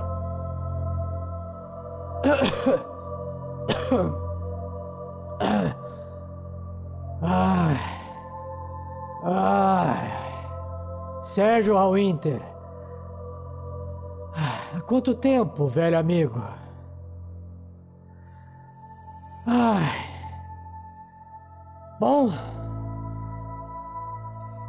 Infelizmente, a minha posição requeria a realização de algumas atitudes, pequenas atitudes desagradáveis. Por quê? Por que você nos traiu? O que você afinal veio fazer em Fandalin? A Aliança dos Lords não te mandou aqui por confiar em você? Ai, ai. Sérgio, Sérgio, você não entende nada mesmo, não é verdade? A Aliança dos Lords era apenas um caminho para eu atingir o que eu gostaria. Você vai trabalhar para o resto da sua vida para a Aliança dos Lords e, e o que você recebe em troca? Nada. Minha tarefa original, dada inclusive pela Aliança dos Lords, era a criação de uma polícia em Phandalin. E foi o que eu fiz. Chegando aqui foi fácil perceber que seria vantajoso reunir um grupo de rapazes gentis para garantir uma posição de respeito na cidade. Maldito! Você nos traiu! Alguém mais sabe sobre a sua traição com a Aliança dos Lordes? Nenhum outro membro da Aliança dos Lordes sabe o que eu estava fazendo aqui. Quer dizer, tirando você, Sérgio. Saiba que você será julgado pelos seus crimes em Neverwinter. Bom, rapazes, se vocês não tiverem mais perguntas, eu irei levar Arno Albrecht em custódia e preso. Pelo menos até eu conseguir um transporte para ele em segurança. Senhor Winter, na verdade temos algumas perguntas sim. Aí eu saio de trás, assim, de onde ele tava, paro na frente dele, para ele me reconhecer. Olá. Eu só tava perdido na sua caverna. Ah. Bastão de vidro, Arno. Ah. Como você prefere? Se afaste de mim, criatura. Não, não fala assim. Eu posso ficar nervoso de novo e você já sabe. Aperta o ombro dele onde eu mordi você já sabe o que pode acontecer, não é mesmo? Bastão de vidro. Ok. Lindo bastão, diga-se de passagem. É, nosso amigo Sandoval vai fazer bom uso dele. É, o que você sabe sobre o Aranha Negra? Tudo que eu sei é que ele é um Drow, um elfo negro. Que a propósito já deve estar providenciando a minha liberdade. Entendi. E qual é a, ó, a posição desse desse aranha negra? Ele é rei de algum lugar? Ele pertence a algum tipo de aliança? Não me faça perguntas difíceis, druida. Perguntas fáceis a gente fez para o Goblin. Tudo que eu sei é que Aranha Negra enviou três Bugbears para ajudar a manter a população de Phandalin sob controle. Mas os meus bons e gentis rapazes conseguiram realizar esta tarefa sozinhos. Infelizmente, até a presença de vocês. Malditos garotos. é. É, concordo com o senhor. Até que esse, até que esse bando de, de adolescentes e esse maldito cachorro entraram, entraram na história, malditos garotos. É, há de concordar com vocês em algo. Que bom que vocês têm senso de humor. Senhor De Vidro, vamos ser gentis, certo? É, quais são os planos do Aranha? Por que, que ele quer saber do mapa que estava com o Gundrin? E afinal de contas, onde está o amigo do nosso querido amigo anão. Onde está Gondren? Ok, ok. Calme, anão.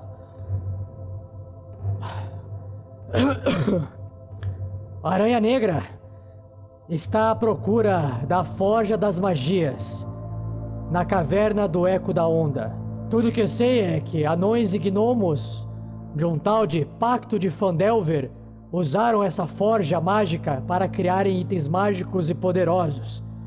E como vocês podem ver, faz todo sentido ir atrás desse tipo de forja. E eu não costumo questionar muitos os meus superiores. Afinal de contas, eu sou pago para isso, sou pago para fazer, não para perguntar. Então todo o seu dinheiro era do Aranha? E demais, quem poderia ser? Não sei. Poderia ser de algum rei? reis não são mais tão generosos hoje em dia. Nem reis de goblins?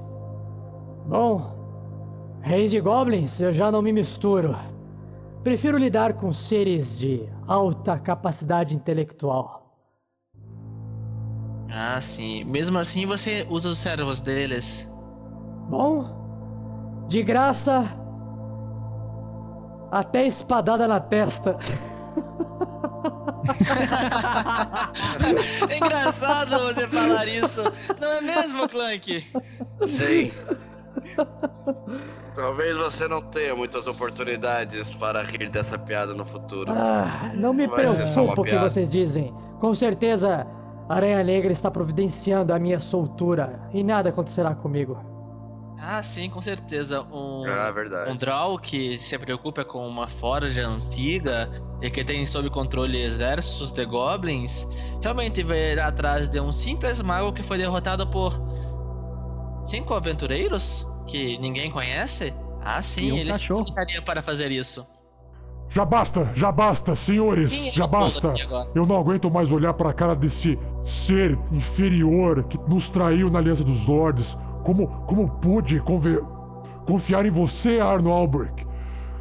Ah, se vocês, senhores, não tiverem mais perguntas pra esse ser, por favor, me digam. Eu, eu preciso prendê-lo quanto antes. Você sabe o caminho para a forja, bastão de vidro? Ai, ai, como você é ingênuo, anão. Se eu soubesse este caminho, eu talvez nem estivesse aqui. Isso é ótimo de saber. Então, você, foi você que ordenou a captura de Gundren? É isso que queremos saber.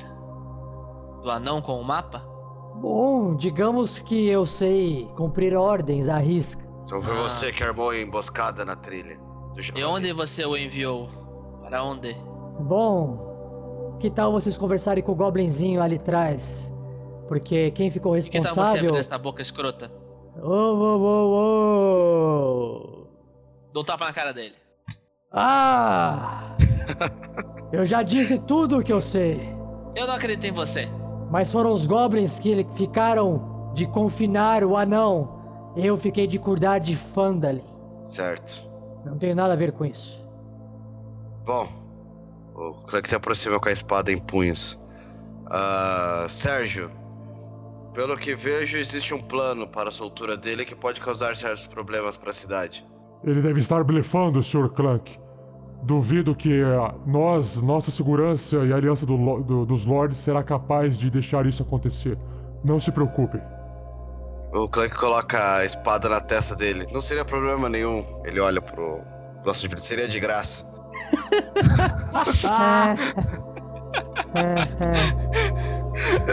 Engraçadinho. Engraçadinho. Afinal de contas, não custa nada, não é, Clank? Não custa nada. O Clank guarda a espada na, na bainha de volta. É todo seu, Sérgio. Obrigado por nos ajudar. Novamente. Sim. E, bom. Clank, se você puder me acompanhar até a porta do celeiro, eu preciso passar uma palavrinha rápida pra você. Ah, claro. Sem problema. Não seria problema falar na frente deles também, se for.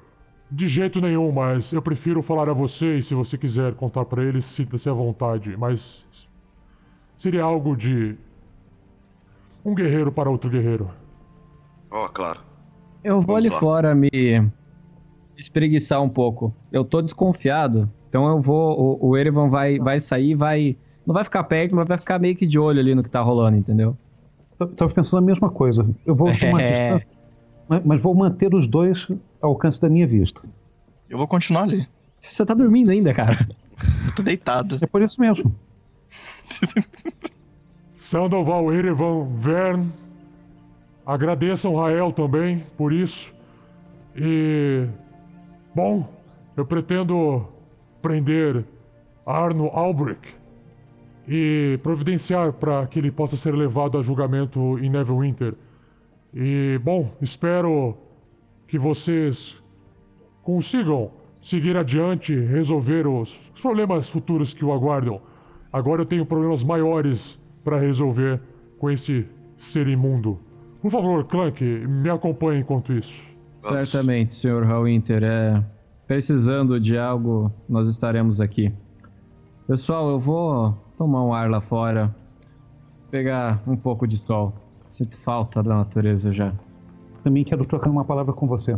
Por favor. Eu fico aqui vigiando as coisas. Isso que eu ia falar, velho. Você leu meus pensamentos. Então o, o Sérgio Inter segurando ali firmemente pela, pelo braço ali do Arno, que está amarrado, Clank acompanhando. Não esqueça da mordaça, senhor Winter. Magos, sabe como é que é? Sim.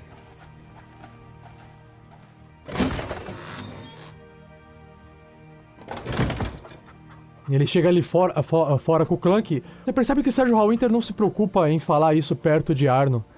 Ele vira pro Clank. Clank! Ah não!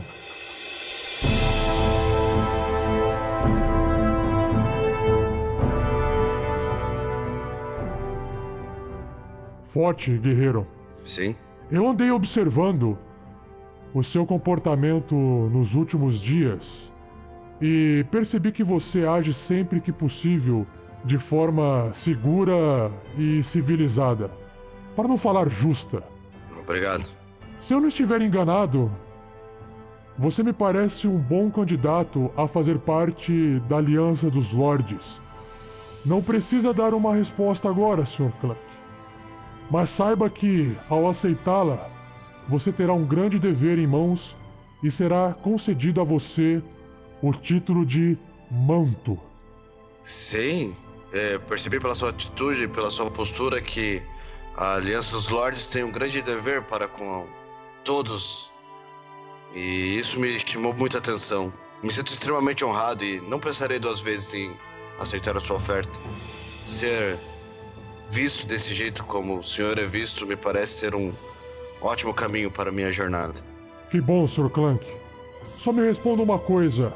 Em relação às marcas vermelhas, eu não sei julgar se a interferência neles foi uma atitude sábia, mas provavelmente necessária e que vai transformar esse mundo em um local um pouco mais justo e habitável. Eu acredito que vocês fizeram o que tinha que ser feito. Bom, admito que não pensamos muito se era bom ou para todos, mas eles estavam incomodando a cidade e ainda incomodam. Esperamos que Phandalin fique em paz agora. É o que esperamos. Sr. Clank, você aceita o dever de fazer parte da Aliança dos Lords? Clank bate a mão no peito com muita honra, Sérgio Howard. Nesse momento, o Sérgio Winter ele saca a espada longa que tem assim na bainha dele. Achei ofensivo não chamar ninguém mais. Cara, quando ele saca a espada, eu puxo o arco, velho. Eu não tô vendo o que tá rolando. Cara, puxou a espada, eu cutuco Sandoval e puxa o arco. Rola iniciativa. Já Não, é acertou sério mesmo? velho. Acertou pro velho. Cara, esse, deixa, eu- deixa eu terminar a descrição. ele ele puxa a espada. Ele não pode terminar a animação, não, velho. Não tem botão de skip, não. Ele não tá, ele não tá sacando a espada no- de modo a atacar o Clank, ele tá sacando uma espada de uma, de uma forma ritualística. Ele tá levantando a espada pra cima. Ah, tá. Agora eu entendi. Você falou sacou a espada, você que queria sacar a espada de qualquer jeito, entendeu? Já. Ele sacou e tá, ele tá segurando pra cima de forma ritualística. Ele vai, ele, tá, ele não tá descendo a espada, ele tá segurando pra cima. Ah, tá. Você sacou o arco e, tá- e, tipo, quase disparou, entendeu? Não tem problema. Ok. Foi boa cena. Clank. É, Clank, de, de onde você é? Ah, lugar nenhum. Clank, de lugar nenhum. Eu, Sérgio Hallwinter. Eu sou velho, eu esqueço as frases.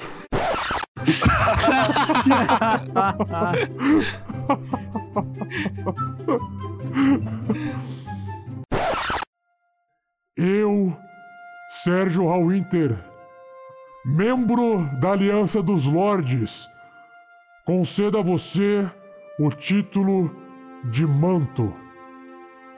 Espero que Clank, de lugar nenhum, possa vir a pesar de forma positiva na balança da justiça em todo o reino de Fyron.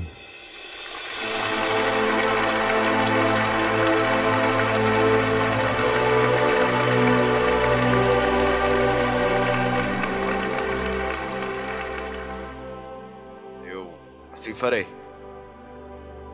Eu não sei se eu deveria falar algo, mas sim, é eu acho que tem que ser dito. O Sérgio Hallwinter, ele simplesmente vira, se vira para Arno Albrecht e empurrando Arno Albrecht, leva ele em direção à casa mestre da cidade e parte sem falar mais nada para Clank. Não, não, não. É, então, quando ele tá passando, ele vai passar pela gente. Eu fiquei ali exatamente entre a cidade e ele, né? Pra se alguma coisa ocorrer, se eles não correrem pra cidade. Quando ele tá passando de volta, eu vejo que nada aconteceu, eu já guardei meu arco, ele nem viu que eu saquei o arco. É, É velho, né, cara? é velho, é. Não enxerga longe. É, quando ele tá chegando, eu. É, Sr. Hallwinter, Sr. Hallwinter, é, você se incomodaria se eu fizesse mais uma pergunta, apenas uma, para o bastão de vidro? Sim, Zervo, claro. Mas tome cuidado. Ah, olha aqui. Tem um, um pequeno rato seguindo a gente. Fez amizade até com o Clank. Mas eu sei que ele não é da natureza. Que tipo de magia você utilizou nele e o que ele era antes? Ah, Irevan, vou gravar este nome para quando eu puder fazer um- uma visitinha para você assim que o Aranha Negra me libertar. Mas se você quer saber do que o que é aquele rato, bom, observe o meu estalar de dedos, Sr. Irevan, e tente descobrir por si só. Nesse momento, o Sérgio Hallwinter só olha assim pra vocês e já vai empurrando de novo o Arno. O Clank tava, até então tinha o ratinho no ombro dele, ele não sabe porque tá na armadura, né? É, tá em algum lugar de mim, eu imagino. Aham.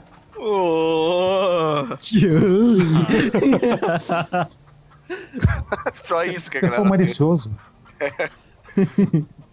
Isso é falta, hein? Eles. Então, você entendeu, né, Thiago? Ele só estralou os dedos, tá? Não, o Thiago entendeu. O Erevan Ok, ok, então tá viajando forte. É, Clank, Sim, foi tudo bem na conversa com, com o Arno? Vi que ele Foi. sacou a espada. Ah, bom, companheiros.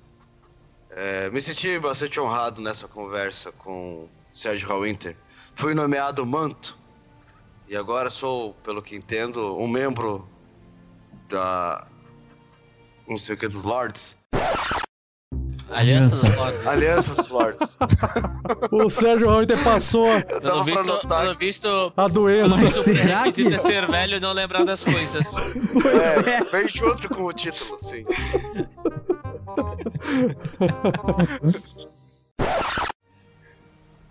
Ah, entendi. Eu imaginei que ia ter algum papel assinado. Broche, sei lá, um O anel. papel é o, o que você terá que fazer daqui para frente no mundo, Clank. Sim. Este é o seu papel. Você é um Clank. guerreiro muito, muito honrado. Mereceu por isso.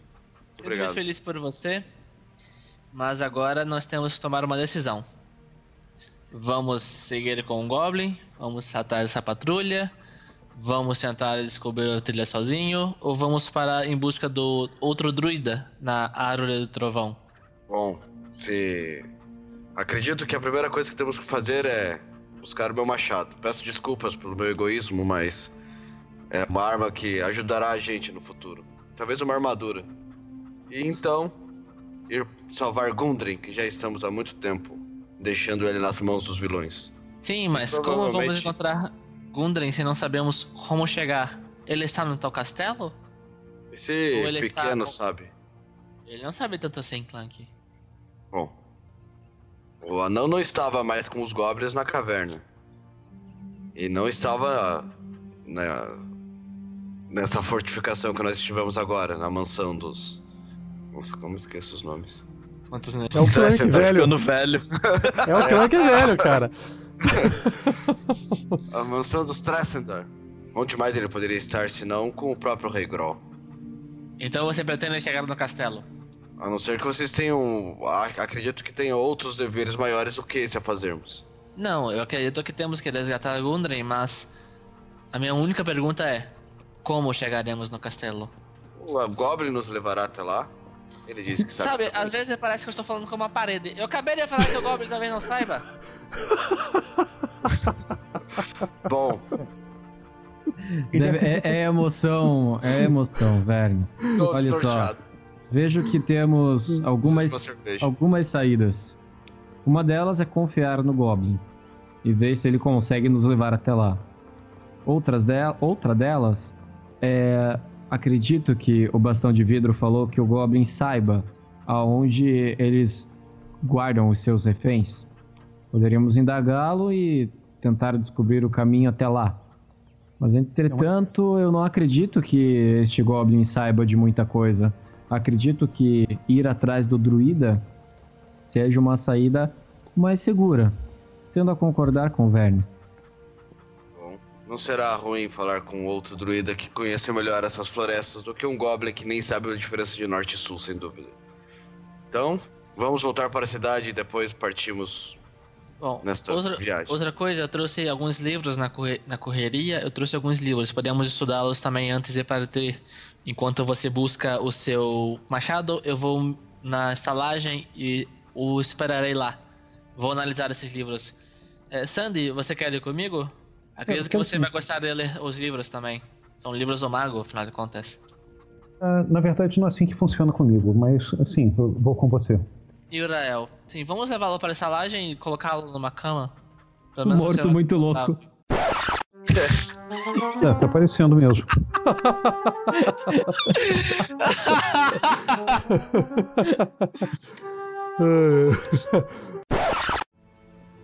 Cara, eu queria coisa. falar que o, o, o Erivan tá fazendo assim, ó. Toda hora, pra tentar achar o tom que o, que o carinha, que o bastão de vidro deu estalada de dedo. Ele não entendeu mesmo, eu também não entendi. Ele tá, ele tá lá. O Clank, ele. ele não tá sentindo mais o rato. Pequeno Stuart? Antes de partirmos, vocês viram o pequeno Stuart? Ele não está aqui. Estou sentindo as- aquelas cócegas agradáveis que eles fazem no meu ombro. O Clank olha pra trás procurando se o rato tá no meio da. É, e o que faremos com o Goblin? Vamos levá-lo conosco? Podemos deixá-lo ir se não vamos usá-lo. Não me parece um Goblin perigoso. Mas pelo menos temos que escoltá-lo até a parte de fora da cidade. Bom, é, Clank, é, acredito que o pequeno Stuart ele tenha desaparecido ou algo do gênero. Quando eu falei pela última vez com o bastão de vidro, eu indaguei ele sobre o pequeno Stuart. E ele ele me disse para prestar atenção nisso. Começou e deu um estalar de dedos. Eu não entendi o que isso tem a ver, mas acredito que tem uma referência com o sumiço do pequeno Stuart. Ah, que pena. Parecia um bom mascote. Bom, ele, o Clank limpa os ombros assim. Se era magia, espero que não tenha ficado na minha roupa. Preciso de um banho. Olha, Clank, eu ouvi falar que po- podia ser um espírito, ele pode vir a te assombrar algumas, algumas vezes. Ah, não diga isso, não quero passar no templo. Brincadeira, amigo. Então, Ah, vamos? vamos. Para Fandolin.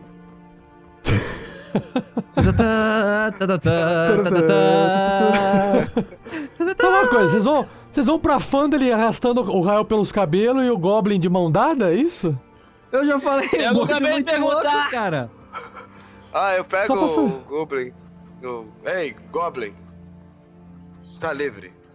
Pode voltar para o penhasco da Bocarra. Fale bem de nós. Você é um cara legal.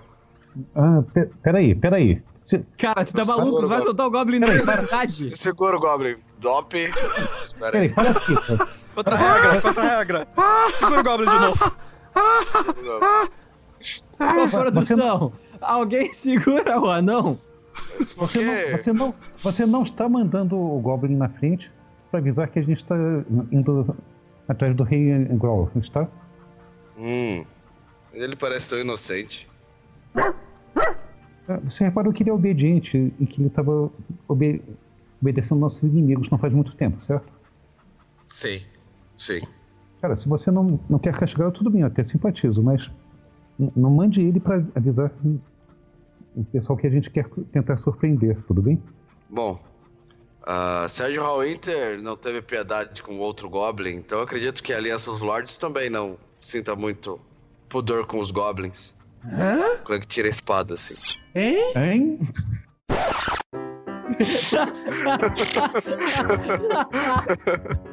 Au, au. Não, vamos, vamos soltá-lo. Ele é gente boa. au, au. Tem uns- Não, ele matou o outro. Vamos matar esse também. Au, au. Como é que, Au, au. como é que não, não leve a mão, mas se o caso é bipolar, Au, au. Ah, no- ah, ah, Clank, Clank, acredito que não é para tanto. Calma, calma. Drup, calma, Drup, Drup, calma. Acredito que não é para tanto. Podemos levá-lo a fazer com que ele acompanhe a gente até parte da, da, da nossa aventura. Eu fico aqui com ele, vocês vão para a cidade. Quando vocês voltarem, a gente sai. Tenta sair por um, um caminho que as pessoas não vejam a gente por trás. Não gosto mesmo de pessoas, então prefiro ficar aqui com o Goblin. Quando vocês voltarem, vocês passam por aqui e nós saímos da cidade. Soltar o Goblin aqui não é uma boa ideia. E noção de distância, noção de, de localização, nós já sabemos que esse Goblin não tem, correto? Eu acho maldade. O Goblin é um ser da natureza. Por mais que ele tenha uma tendência a ser um, uma pessoa, um ser do mal, acredito que este Goblin em específico já sofreu demais e não, não irá causar mal a, a muito mais, mais pessoas. Certo? Trupe. Natureza. Sim, sim, sim. Drup da natureza. Drup, drup, drup. Olha só. Da natureza. Podemos fazer assim? sem dúvida. Boa ideia. Obrigado por as soluções mais complexas. Drup, drup, drup. É, por isso que eu escolhi uma ficha, uma inteligência alta na ficha. Drup, drup, drup. Muito feliz. Drup, drup,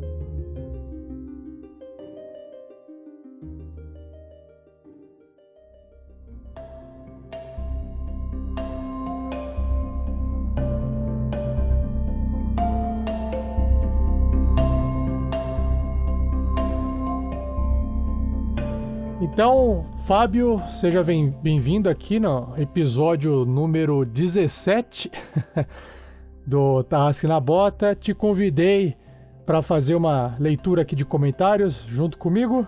Muito obrigado, né, por, por estar aqui, porque você vai acabar me ajudando. Mas fala rapidinho pro pessoal que está nos ouvindo agora, como é que você veio parar aqui? Claro. Primeiro, né, muito obrigado pelo convite. É muito bom estar aqui também, participando do esse projeto que a gente gosta bastante, né? Mas então, eu fui sorteado pelo Padrim, né? Ah, através das doações mensais, eu fui sorteado para fazer a leitura de e-mails aqui. Ah, legal. Eu queria, eu queria fazer uma pergunta, né? Conta assim, eh, isso é uma pergunta pessoal. Certo. Eu queria saber como é que você conheceu o nosso trabalho, o trabalho do, do RPG Next, aí depois o, o Tarrasque na Bota. Você conheceu esse ano, foi ano passado? Fala um pouquinho sobre isso, Fábio. Então, foi ano passado que, na verdade, na época eu jogava com um amigo meu de bastante tempo já, o Toff, que tava gravando a segunda fase de teste com vocês. Aí foi ele que, que me recomendou pra, pra ouvir os episódios. Ah, você conhece o que é o Felipe, né? Isso, Felipe. Você conhece o Felipe, ele tem um apelido de Toff, e aí ele também tem o personagem dele Toff. Exato, isso mesmo. Nossa senhora, metagame total. Total. Legal, legal. Não, que bom. E aí você tem. Então você tá ouvindo desde do ano passado dos testes e continuou ouvindo a gente esse ano, em 2016. Isso mesmo. Isso mesmo. Legal. An- Antes de você começar aqui a gravar com a gente, você falou um pouquinho que você tava fazendo alguma coisa. O que que, o que, que você tava fazendo aí? Ah, sim, então. A gente tava jogando um RPG aqui de todo domingo nosso, né? Aham. E eu falei pro pessoal fazer uma pausa que tinha que fazer a gravação de e-mails aqui pro, pro RPG Next. Aí o pessoal tá, tá lá tomando café, comendo alguma coisa. E você tava jogando qual, qual sistema? É Dungeons and Dragons, quinta edição mesmo. Ah, le- legal. E quem que tá mestrando? É um amigo nosso, o Stuart, mas é, ele criou um mundo inteiro novo pra gente, né? Aham. Não, tem, não é baseado em nenhum, em nenhum mundo pronto que já tenha de D&D. Forgotten Realms. Greyhawk, esse tipo de coisa. Exato, é diferente. Tá. E você tá jogando com qual personagem? Eu estou com, jogando com uma druida, é, meio orc. Uma personagem bem, bem grossa, bem forte, assim, é super legal de jogar. Que ela é do Círculo da, da Lua, né? Também consegue Aham. se transformar em animais, ela já tá level 8, então é Nossa! bem interessante. Mesma apelação do, do Erevan, de uma, ma- uma mata de virar monstro de nível bem mais alto, é isso? Exato, isso mesmo. E meio orc ainda. Caramba. Isso, tem até bônus de crítico, de coisas assim que são passivas de meio orc, né? Caramba, que legal, que legal. E você tá quanto tempo jogando esse. É uma campanha, uma aventura? Como é que tá? É uma campanha, acho que a gente tá há quase um ano já jogando. Uau, todo domingo. É, todo domingo que é possível, né? Nem sempre é ah, possível, tá, mas. entendi. mas- Mas, ah, mas sempre, sempre é que dá. Uhum, aí. Massa, maravilha. É, bom, antes de a gente começar a fazer então a, a leitura, tem um recadinho para passar pro pessoal. Aí o Fábio já recebe esse- essa informação de primeira mão.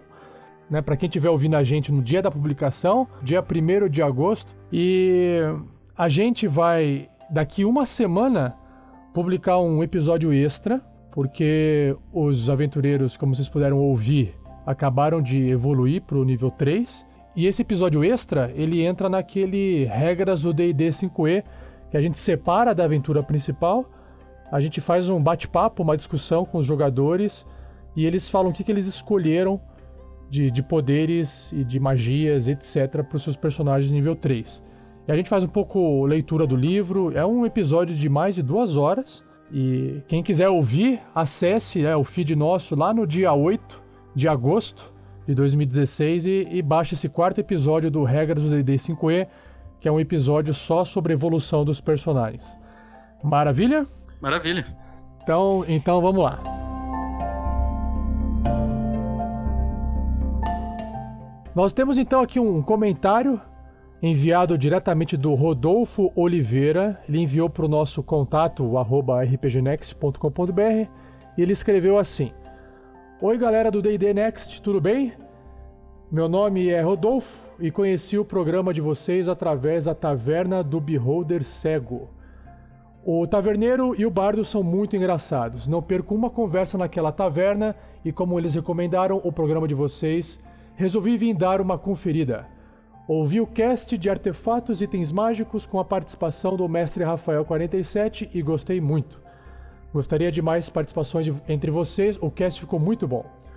Quando que os heróis irão descansar, comer um, um- comer um porco delicioso e tomar uma cerveja na taverna do Beholder Cego? KKKKK. Seria muito engraçado. Gostei muito do modelo de aventura que vocês estão utilizando e estou escutando um atrás do outro. Gosto muito do anão e do bardo. Gostaria de saber como funciona o cast de vocês. Vi que tem uma vertente que não é o Tarrasque na bota, mas ela é atualizada com que frequência? É isso mesmo? Muito XP para todos, de um novo ouvinte, Rodolfo Oliveira. Obrigado, Rodolfo Oliveira, pelo seu e-mail. Tem muitas perguntas e eu vou dar algumas respostas para você. Quando é que os, os heróis, os, os personagens vão participar lá? E aí fica então o convite, né, para a Taverna do Beholder Cego, o dia que eles puderem convidar o pessoal, o Clank, o que faz, né, o Fernando que faz o Clank, o Pedro que faz o Verne Veron, e os outros personagens, os outros jogadores, o Thiago, o Sky e o Olavo, se eles quiserem convidar para poder fazer um bate-papo sobre algum assunto, é só fazer que a gente atende o pedido. Né? O Clank, principalmente, se falar que tem frango, frango frito para ele comer, ele vai na hora.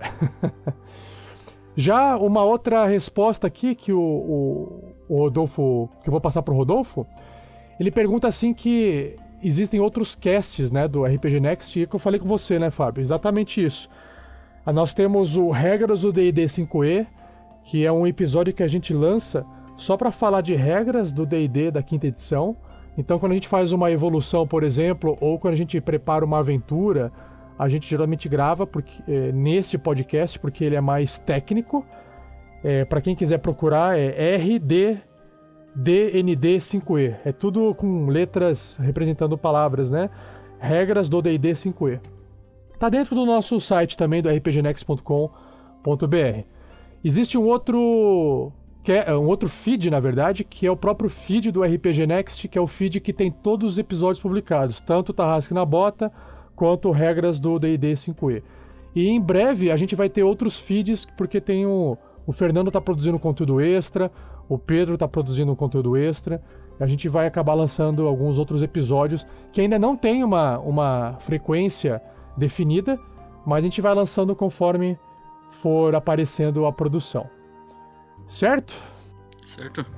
Esse, esse comentário, ele tá vindo do episódio número 2 do, do Tarrasque na Bota. Ou seja, é um ouvinte que resolveu ir lá atrás e começar a ouvir desde o começo a aventura. Então, o próximo comentário é do Anderson Elias. Aqui o comentário dele é: Zoaram quando pediram loot, e realmente tinha. e assim que a Wizards of the Coast lançou o D&D quinta edição, mestrei Fandelver para meu antigo grupo, utilizando o Roll20. Muito legal acompanhar o caminho de outro grupo na mesma aventura. Parabéns pela qualidade do cast.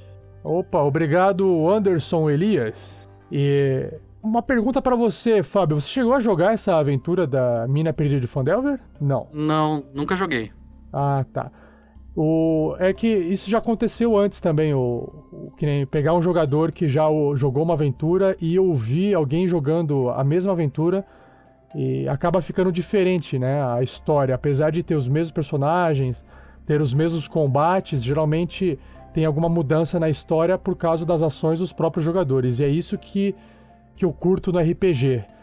É, o, o videogame tá tá tentando fazer isso, mas ele ainda tá longe, né? Porque é. você não pode, sei lá, construir uma estátua no meio da cidade porque você, sei lá, obrigou o prefeito a construir, sabe? Não...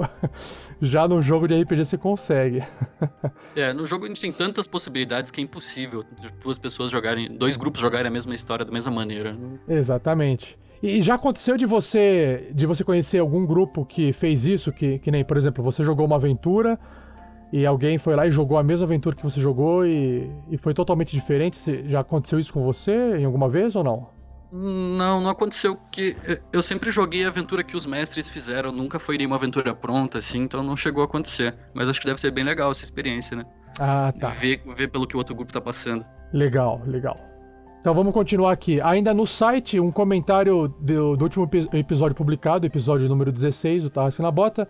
A Cris escreveu assim: um novo episódio para alegrar a segunda-feira, e o Clank sofreu nesse.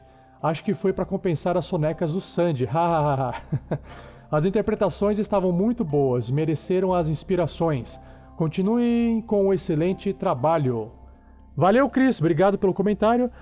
Ah, não sei se você reparou, Fábio, eh, Nesse último episódio, eu cheguei a dar mais inspiração no final do combate. Sim, eu vi. Porque é, o combate ele começa assim, ele tá praticamente ganho, porque tem um monstro lá só lutando até o fim e e aí o pessoal fica errando, errando, errando. Eu falei, não, isso aqui tem que ter uma emoção a mais. Joguei uma inspiração lá pro pessoal poder ter uma chance a mais de acertar. Eu, o que, que, que você achou pessoalmente dessa, dessa, dessa forma de terminar o combate mais inspirado assim? Ah, eu gostei, agilizou bastante, ficou mais interessante, mais empolgante o final, né? Assim, no, na nossa mesa aqui, geralmente, é, os pontos de inspiração são de uma aventura para outra. Hum. A gente faz um pouco diferente, que nem se... Meu mestre, para cada coisa interessante que ele achar que eu, na minha interpretação, ele vai marcando. Para a próxima aventura, eu posso ter, por exemplo, três pontos de, de inspiração. Ah, pode acumular. Pra eu usar só naquela aventura. Isso. Pode acumular. É um pouco diferente que a gente faz, mas, mas eu achei bem legal esse on the go, assim, no meio do combate, né? Legal, Agilizou legal. bastante. E aí, nesse caso, vocês então têm que administrar esses, eh, esses pontos de inspiração que acumulam e vocês podem usar quando vocês quiserem. Isso, só que se a gente não gastar na próxima sessão, eles desaparecem, né? Ah, tá. Ah, legal, vocês deram um boost no, na inspiração. Mas não Isso. pode usar, não pode usar no momento que você ganha. Tem que usar só na outra partida, na, no, outro, no outro encontro. Isso. Isso, o mestre nem avisa a gente na hora, assim, que a gente ganhou ou não. Isso que é só pra. Na próxima sessão ele avisa quantos a gente tem. Legal. E como é que ele. Qual que é o critério que ele usa pra re- dar essa recompensa pros jogadores? É, geralmente interpretações boas, né? Quando, quando nós usamos é, maneiras diferentes para vencer um combate. Por exemplo, na, na última aventura nossa, é, pela primeira vez a gente fez uma emboscada, porque a gente detectou que tinha inimigos vindos, preparou uma armadilha e foi bem interessante. Ele deu ponto de inspiração para todo mundo, por exemplo, nesse caso.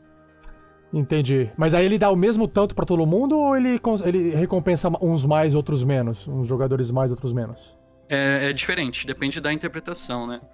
Então, no- nesse mesmo caso, eu me transformei em um urso polar para tentar me disfarçar. Eu- a minha furtividade não foi boa. Aham. O cara me detectou, aí eu. é, Como é que é? Quando você finge? Deception é aquele teste de você tentar se passar por outra coisa que você não é, tentar enganar, né? Exato. Eu tentei usar um Deception pra me disfarçar que eu era um urso de verdade e, e tentei fugir dele assim. E, e deu certo. Tirei um, tirei um teste bom e foi uma coisa interessante que agregou e deu ganhei um ponto de inspiração por causa disso também. Que você só ficou sabendo depois. Exato. Ah, bacana. Maravilha. Então tá ótimo, legal. Valeu, valeu a discussão que a Cris levantou aí com o comentário dela. Com certeza. Vamos pro próximo então, vamos lá. O Anderson Elias ele vem escutando a nossa campanha desde o episódio 1. Então ele escutou o episódio 2, comentou no episódio 2, escutou o episódio 3, comentou no episódio 3. E vamos ver, Fábio, o que, que ele falou nesse episódio 3. Sim, é, então ele falou aqui sobre a tradução do nome da estalagem, mas não do sobrenome dos personagens. Também é algo que me toma tempo quando pego material gringo para mestrar. Nem tudo fica bacana traduzido e vice-versa. Outro ponto que eu achava ser só no meu grupo é a desconfiança quando entra um NPC novo na campanha. Já percebeu como é mais difícil os jogadores abraçarem o NPC no grupo? Apesar de. Verdade. Apesar de, neste caso, ah, haverem mesmo algumas coincidências na chegada do Rael, enquanto a, a incursão à caverna. Enfim, parabéns ao grupo e palmas pela produção do episódio. É, acho que é legal, são duas coisas aqui. O, o Anderson, ele fala de tradução, porque ele tá falando, a estalagem na cidade de Phandalin, ah, ela, como a aventura ela foi escrita em inglês e não tem tradução oficial, ela é Stone Hill, Stone Hill Inn. Ah, sim. Hill é colina e Stone é pedra, rocha, né? Então, ah, eu chamei de estalagem colina de pedra. Fiz uma tradução. E tem gente que gosta de traduzir algumas coisas, tem gente que não gosta. Eu não era, eu não era um mestre que gostava de traduzir, mas eu achei que no momento de, de gravar, algumas coisas valeriam a pena ser traduzidas. Por exemplo, a cidade de Neverwinter, de onde os heróis partem, os aventureiros partem. Putz, ficaria estranho você falar cidade nunca neva, né? É, com certeza. com Agora- certeza. Mas o da a- estalagem ficou bem interessante. É, a estalagem é, uma- é um, é um negócio menor, é um negócio que ninguém sabe, parece aquela coisa de interior onde o pessoal coloca aquele nome pra colar, pra todo mundo se lembrar, né? E o que fica estranho é que o sobrenome do cara é Stonehill, e aí ele deu o nome da estalagem do sobrenome. Aí é um pouco mais estranho você traduzir sobrenome. Mas, ah, estalagem, colina de pedra fica legal, soa legal. E não tem a ver com ser fácil de entender ou não. Acho que tem que traduzir o que fica interessante e ficar traduzido. Você costuma traduzir coisas também? O pessoal na sua mesa costuma traduzir, Fábio? É, geralmente não. Na maior parte das vezes não. Mas, mas de vez em quando pode ser traduzido sim, se tiver. Eu não vou lembrar de algum exemplo agora, mas, mas nome desse tipo, Stone Hill, eu não veria nenhum problema em, em traduzir, com certeza. Legal. Já essa parte que ele comenta ah, sobre a, a- quando aparece um personagem na história, né? E aí o pessoal abraça, abraça no sentido de que recebe de forma é, amigável uma- um desconhecido. E, e isso é comum, né? Porque você tá num jogo, você sabe às vezes que quem tá controlando aquele personagem é uma pessoa, ou é um jogador, ou é um, um mestre, e você sabe que o mestre fala, pô, né? É um, é um personagem da história, eu não vou ser agressivo com ele, eu vou ser bonzinho com ele pro mestre poder conversar comigo, ou pro jogador conversar comigo. E isso não tem o que fazer. Eu não sei se você já chegou a ver o, aquele. É um, é um fanfilme chamado The Gamers. Você chegou a ver esse vídeo? Acho que não. Pelo nome eu não, não estou lembrando. Como então, é que é? eu vou deixar uma dica pra você e pros ouvintes. Entra no YouTube, digita The Gamers Ele é um filme de mais ou menos 40 a 44 minutos. Ele foi um filme feito por um evento de. Eu não lembro qual evento na época que ele participou. E ele ganhou o prêmio de, de, de do, da categoria que ele estava participando. E é muito famoso esse vídeo, que é um grupo de jogadores em volta de uma mesa jogando RPG, só que eles estão fazendo uma sátira. E essa sátira da própria mesa de RPG tem várias circunstâncias de, de, de jogo, de mesa de jogo, que já aconteceu na mesa de todo mundo. Uma delas é esse que eles estão numa aventura, uma aventura clichê, com personagens clichê, e tudo é clichê, é tudo zoeira, né? E aí eles perderam o amigo mago deles. E aí o, jogador ficou sem aquele personagem mago e ele cria um novo. Só que o que acontece? Ele cria um novo e só coloca o um nome lá genérico, né? Eles estão andando e eles encontram o, uh, o, o filme. Ele, ele é mesclado. Ele tem parte filmada na mesa e parte live action, do tipo os próprios jogadores fantasiados de personagem e andando num, cenário assim, sendo filmado do lado de fora, né? E aí, eles estão. Parte do, do, da equipe de personagens está andando sem o mago, porque eles perderam o mago. E aí o mestre está narrando. E de repente vocês encontram um, um, ser de capuz vermelho, parado, em pé ali, não sei o que, parece ser um mago. E aí ele fala: opa, um mago para nossa nossa party, né? Para nosso grupo. Aí o mestre dá uma puxada de orelha e fala assim: pô, pessoal, é, faça um roleplay de forma adequada. Aí eles: ah, então tá bom. Ah, Oi, o que, que você está fazendo aqui? Ah, eu estou aqui, sei lá, tô perdido, aparece aqui. Ah, você parece ser um mago, você gostaria de participar de nossa aventura? Ah, sim, claro. Aí ele anda pra trás da fila e continua, sabe? então é uma zoeira muito grande. Se, se vocês entrarem no, no comentário do Anderson no episódio número 3, eu postei ali o, o link do vídeo do YouTube bem nesse momento. Então dá uma. clica lá pra vocês assistirem, é, é, comédia, cara. O vídeo já é meio antiguinho, mas é muito massa de ver até hoje. Ah, com certeza, eu vou ver. Maravilha, vamos lá. o, Jer o Jefferson Clayton de Oliveira escreveu ainda no site, no episódio 16. Mais um episódio muito bom e a interpretação do grupo continua sendo ponto alto. Sobre o cenário próprio, sua resposta me parece bem razoável.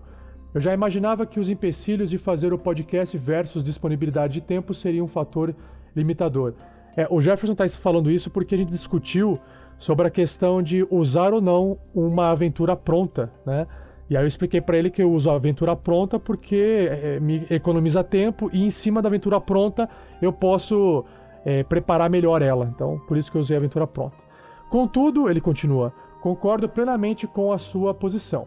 As aventuras pré-prontas são sim muito legais e não vejo nenhum demérito em utilizá-las. De fato, Comparar as diferentes abordagens e soluções dos jogadores do RPG Next com os meus próprios jogadores acaba por gerar uma forma extra de apreciação do cast. No mais, vida longa e até o próximo episódio. PS, tinha a intenção de fazer um comentário menor, mas no fim falhei novamente. Valeu, Jefferson, mas cara, seu comentário tá ótimo, não tá, não tá pequeno, tá no tamanho ótimo para ser lido aqui e escreva o quanto você quiser, cara, beleza? Agora pergunta para você, Fábio. É, Sim rapidamente, o que, que a sua, a, o seu grupo de jogadores é, assim, é, acha de aventura pronta? Você tem alguma opinião formada sobre isso? Pré-pronta, na verdade, né? É, eu não sei quanto aos outros da mesa, né? Eu, eu não tenho problema nenhum. Antigamente eu já joguei algumas aventuras prontas, muito tempo atrás. Mas eu acho que quando o mestre tem tempo e o mestre tem vontade de criar coisas novas, que é o caso do nosso mestre, Pô, é muito legal. Ele criou um mundo inteiro novo, ele criou um mapa, ele criou uma mitologia. Eu acho que também tem, tem suas vantagens, né? Mas a questão de, de ter mais tempo disponível também. Mas você não tem nada contra, então? Não, não. Com certeza. Entendi, entendi. Legal. Então, vamos aqui pro próximo comentário. Esse é um comentário curtinho. Aqui, ó. É o Leonardo Silva. Ele escreveu isso no YouTube, no nosso canal do YouTube. Ok, aqui o comentário do Leonardo. Jogadores muito inspirados, entre aspas. Eis que surge um novo personagem. Sandy, o bastão de vidro. Eu achei engraçado ele falar assim, Sandy, o bastão de vidro. Porque ele roubou, pegou, na verdade, um bastão de vidro.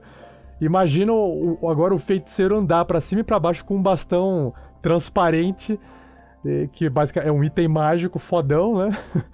E, é. e aí vai ficar, vai, vai chamar a atenção, né? Então vamos ver como é que vai ser daqui para frente com esse bastão. É, na verdade, o grupo já chama a atenção, né? casa de, de elfo, druida e tudo é, mais. e não tem como, né? Qualquer, É. qualquer party de, de RPG em qualquer lugar vai chamar atenção, né? Uhum. Maravilha. Ah, eu tenho agora aqui um comentário através do, do contato do preenchimento do formulário através do próprio site nosso. Lá no site do RPG Next tem uma aba, né? Que você clica lá, contato, você preenche um formulário e a gente recebe esse e-mail aqui.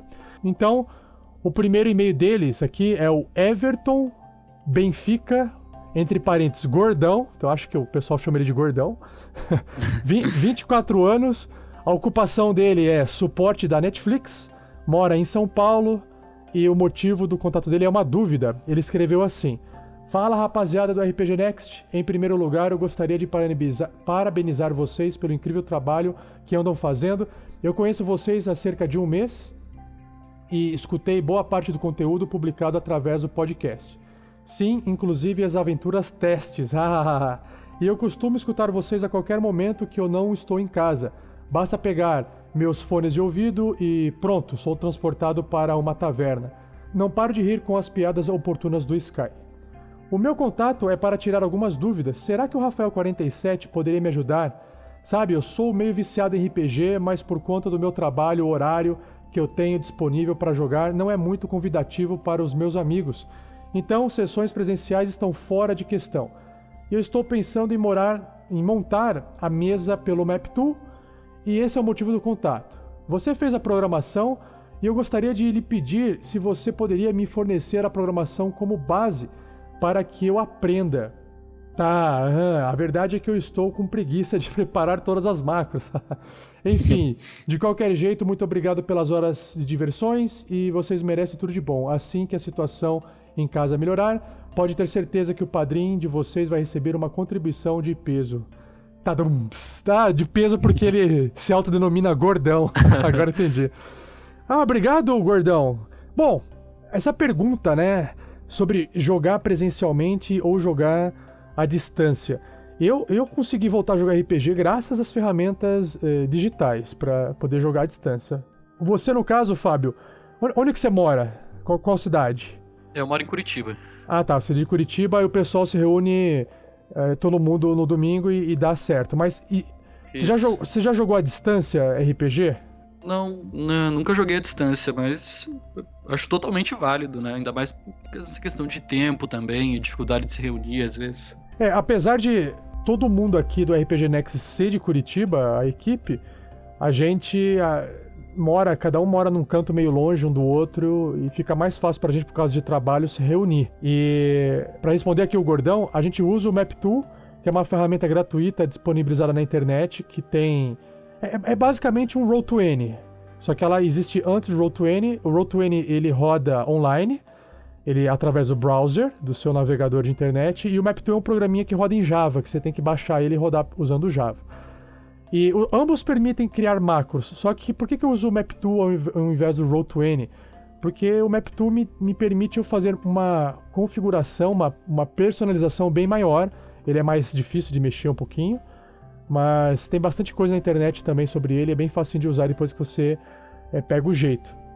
E eu, viu, Gordão, se você acessar um site chamado. ah, um site que a Wizards criou, Dungeon Masters Guild, que é dmsguild.com. É um site que a Wizards criou para todos os produ- produtores de conteúdos. Não sei se você conhece esse site, Fábio, já ouviu falar? Não, não conheço. Parece, parece interessante. É um site assim que uh, você pode produzir conteúdo usando a marca do do D&D.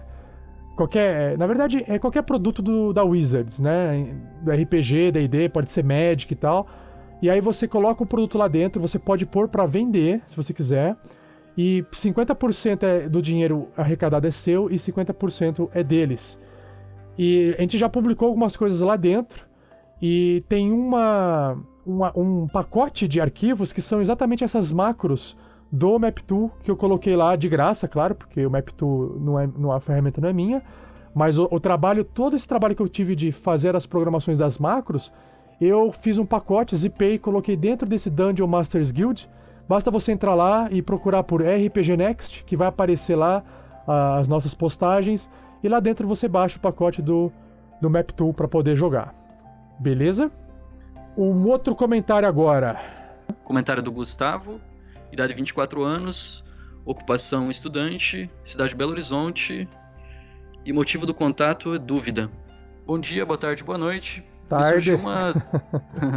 é, boa tarde nesse caso. É. É, me surgiu uma dúvida enquanto montava a ficha do meu personagem, DD 5.0. Seguinte, eu estou montando um meio orc bárbaro com background de soldado. Sendo meio orc, eu tenho proficiência em intimidação. Por ser bárbaro, eu escolhi intimidação e atletismo como minhas proficiências. E por ter background de soldado, eu ganho perícia em intimidação e atletismo. Minha dúvida é: vou ganhar bônus de perícia três vezes em intimidação e duas vezes em atletismo? Desde já agradeço e aguardo resposta. Bom, a resposta é não. a resposta sim. curta e direta é não, né? Você não tem acúmulo de proficiência, né? No entanto, eu tenho duas sugestões, aí você fala a sua, Fábio. Sim. Então, a primeira opção seria: o Gustavo, na hora de montar esse bárbaro meio orc, ele escolheria uma outra skill que não fosse a mesma que o background traz. Então, se o background ele traz lá um, uma perícia de intimidação como sendo proficiente, na hora de ele montar o personagem, ele não escolheria a intimidação como sendo uma perícia de classe do bárbaro, ele escolheria uma outra. Ah, mas não tem como eu não escolher porque já vem, né? Um exemplo, se for o caso.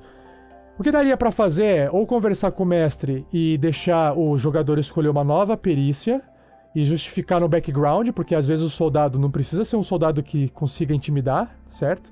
Ele pode ser simplesmente um soldado que não tem a habilidade de intimidar, e ele é um soldado, sei lá, que foi era sempre bonzinho, ou ele era bundão, tinha muito medo das coisas e não tinha capacidade de intimidar. Inclusive, isso pode gerar um novo background eh, diferenciado. Essa é uma, a primeira opção. A segunda opção é, é conversar com o mestre e falar assim, mestre, né? Vamos dar um, um upgrade nessa perícia. Em vez de ser uma, um bônus de mais dois, deixa um bônus de mais três. Eu, eu não permitiria um bônus de mais quatro, porque dobrar eu acho que seria muita coisa. Mas um, um mais três, para poder dar uns 50% a mais, eu permitiria. Então, essa seria a minha solução. O que, que você acha, Fábio? Bom, eu acho válido também, então dá um pequeno bônus, porque faz sentido. Poxa, ele é um meio orc e ele tem background de soldado. Faz sentido ele ter um pouco mais de intimidação do que só um meio orc. É. Não vejo problema nenhum. Legal. Agora também eu acho que no meu caso eu faria outro background, provavelmente. Não Escolher pegaria alguma coisa soldado. diferente. Ah, É. tá. Que nem é o caso desse dessa minha druida. Na verdade, ela foi perdida dos pais e foi adotada por um druida da floresta. E não tinha um background que dissesse exatamente isso. Eu inventei um background novo com o meu mestre para eu ter bônus de andar na floresta, bônus de natureza, essas coisas assim. Fizemos um background novo. Legal. É isso aí então, Gustavo. Espero que você tenha sanado a sua dúvida e que você faça aí um, um meio orc bárbaro lendário aí, tá bom? Boa sorte. O próximo então é o Robson, de 26 anos, com a ocupação ou profissão estudante e desenvolvedor de software de Santa Cruz do Sul. O motivo dele é fazer um elogio.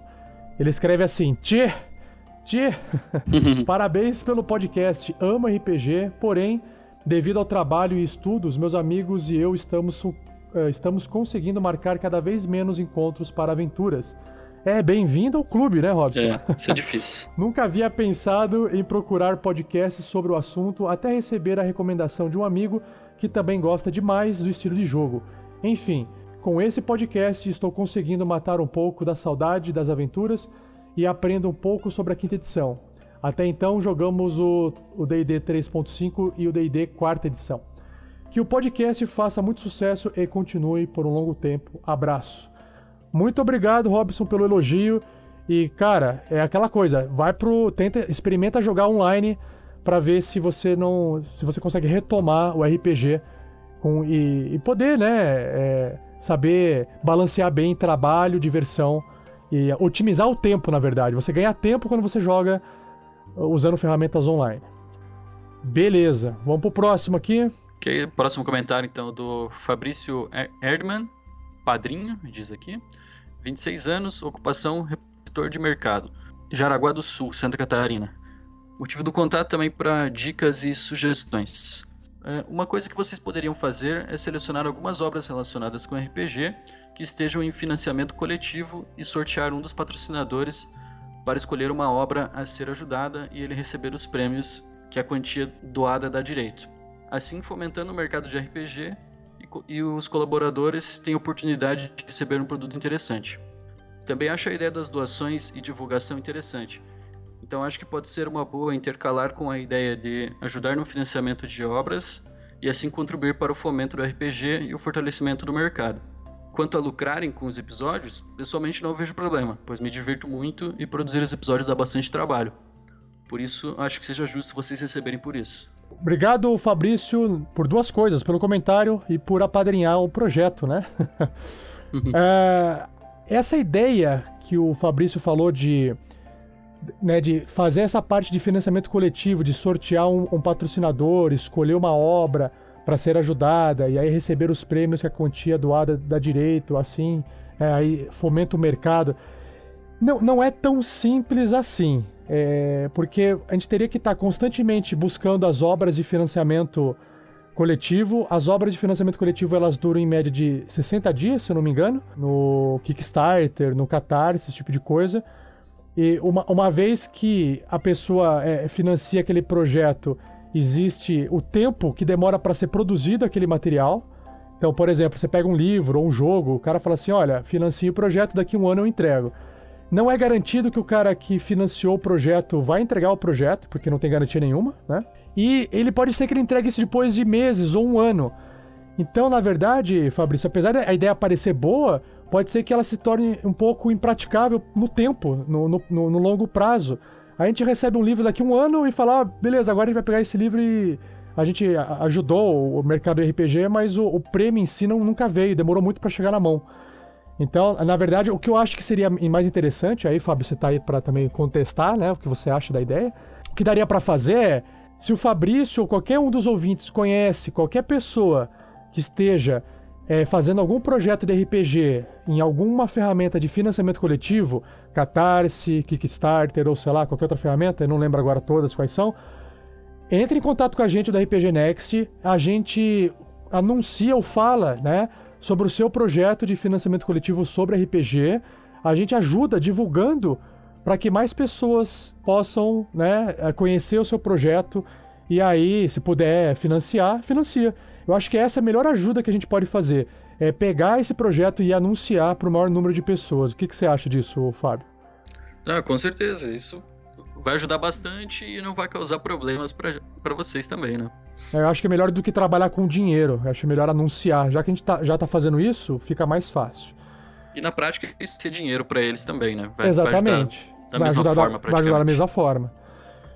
Beleza, então, Fabrício, é isso aí. A gente se fala nos e-mails dos padrinhos. Agora um outro, o Gabriel Rosso, ainda lá nos formulários do site, de 15 anos, estudante e programador da cidade de CG. Eu não sei qual é essa, essa cidade, CG. O que, que seria Também CG? Não sei. Campo Grande, talvez? Campo Grande, pode ser, uma boa, Campo Grande. Ele tem uma dúvida. Olá, Sou um de seus ouvintes e gostei muito do trabalho de vocês. Estou com um projeto de sites de podcasts de RPG. Ainda é novo, mas pretendo postar vários podcasts no mesmo.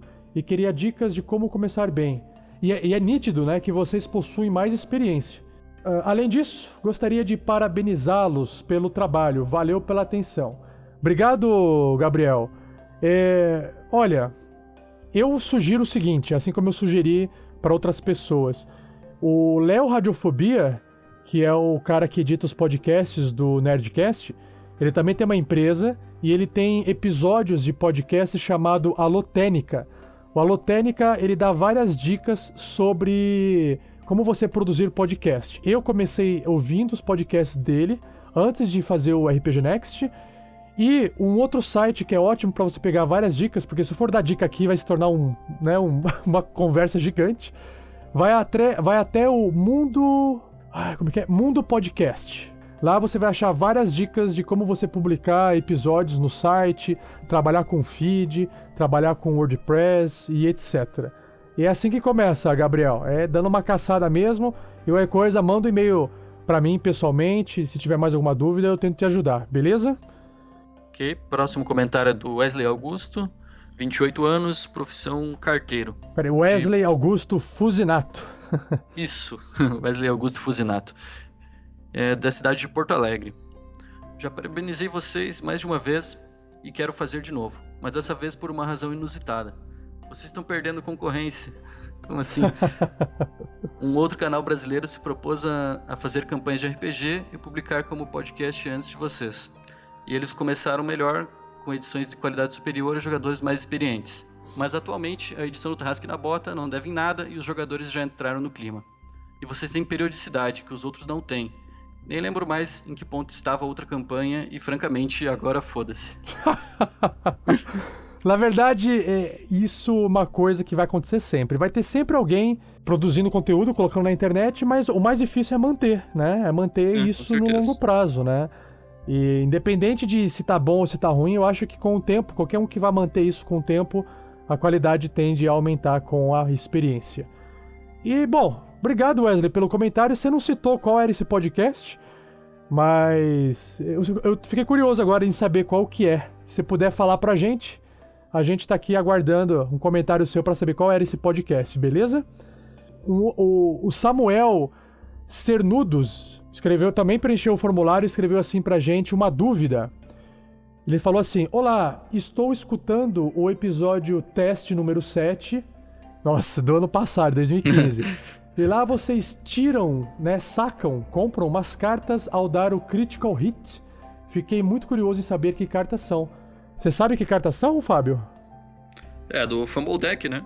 Vocês É o, é- tem o Fumble Deck e o Critical Hit Deck, que são dois acessórios da Paizo que produziu esses decks para o jogo do Pathfinder deles. Se você entrar aí na pai- paizo.com ou digitar Paizo no Google, digita lá Critical Hit Deck e Fumble Deck que vai aparecer quais são as cartinhas. E toda vez que sai um, um- o número 1 ou um 20, a gente compra a cartinha e lê no episódio. Cara, eu curto muito essas cartinhas, é bem legal. É, aqui a gente não usa ainda, mas eu já dei sugestão pro, pro nosso narrador aqui, talvez a gente vá passar a usar, que é realmente bem interessante.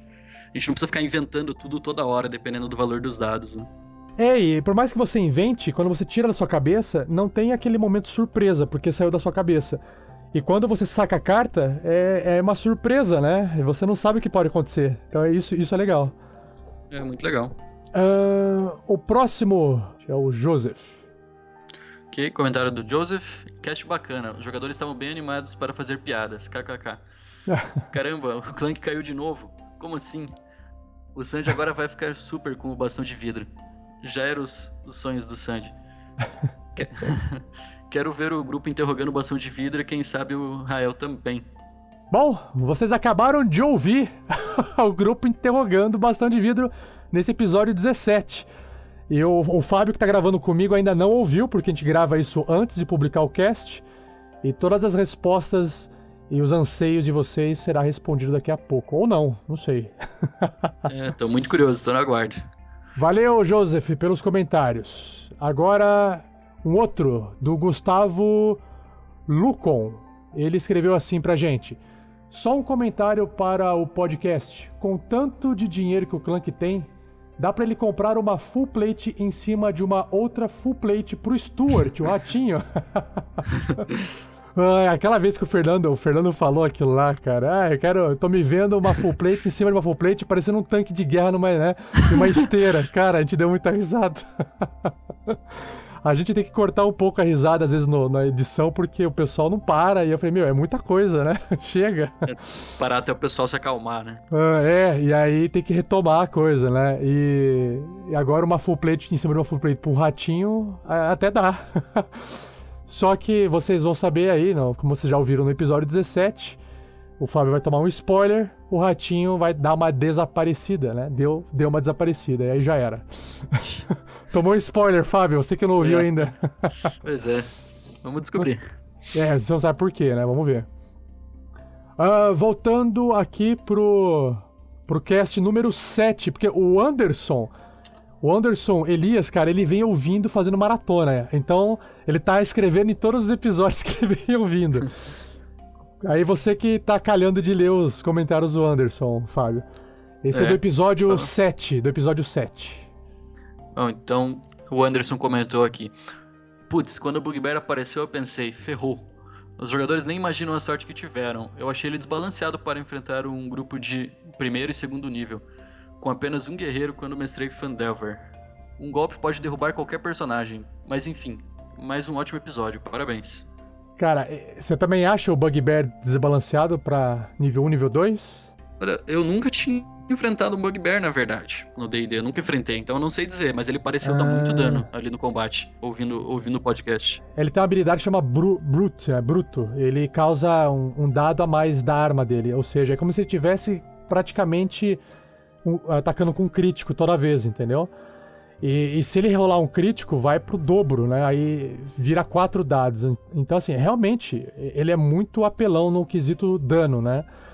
Só que, cara, ele faz sentido um Bugbear, puta bicho grande e forte, ser um puta desafio pra um grupo, né? Eu acho legal isso, porque realmente é um monstro que ele é muito forte, mas logo no nível 2 pro nível 3 ele já ele começa a ficar não tão forte assim, né? Se você conseguir prender ele, ou não deixar ele chegar perto de você e descer o, a, a massa dele em você, meu, ele basicamente não tem muita ameaça, né? Ah, o problema dele é realmente chegar perto de você e te desferir o golpe e acertar, né? Ah, o próximo comentário é, foi feito pelo Rafael Lopes no episódio 16. Ele escreveu assim: Sobre ter comentado só agora sobre a abertura. Ah, tá. É que assim, o, o Rafael Lopes, na, é, no último comentário, ele fez assim, ele falou sobre. Ah, é um dueto, é a música do. Do. Ai, esqueci o nome do desenho. Hora da Aventura? É, é, uma, é um dueto cantando lá a música, da, fazendo uma paródia com a música da Hora da Aventura, né? Ah, sim. Falei assim, Rafael, você tá fazendo esse comentário só agora, cara? A gente toca isso desde o primeiro episódio, né? Por que você tá fazendo agora? Aí ele, aí ele tá dando a resposta, ele fala assim: Eu sempre fico de comentar as coisas e no fim acabo esquecendo. Como, por exemplo, a pequena discussão sobre Pokémon e Digimon que teve lá atrás, até hoje não comentei. Digimon é melhor, ele escreve. e continue o ótimo trabalho, galera. Posso esquecer de comentar, mas não de ouvir vocês. Valeu, Rafael Lopes, brigadão. E eu sei que o, Lo- o Rafael Lopes e o Fernando começaram uma discussão lá nos, no- no- nas postagens de quem que é melhor, se é Digimon ou Pokémon. Eles começaram a postar link lá e aí tá uma briga lá. e aí eu não me atrevo a falar porque eu nunca assisti muito nenhum dos dois desenhos, então eu não posso comentar. Você tem uma opinião?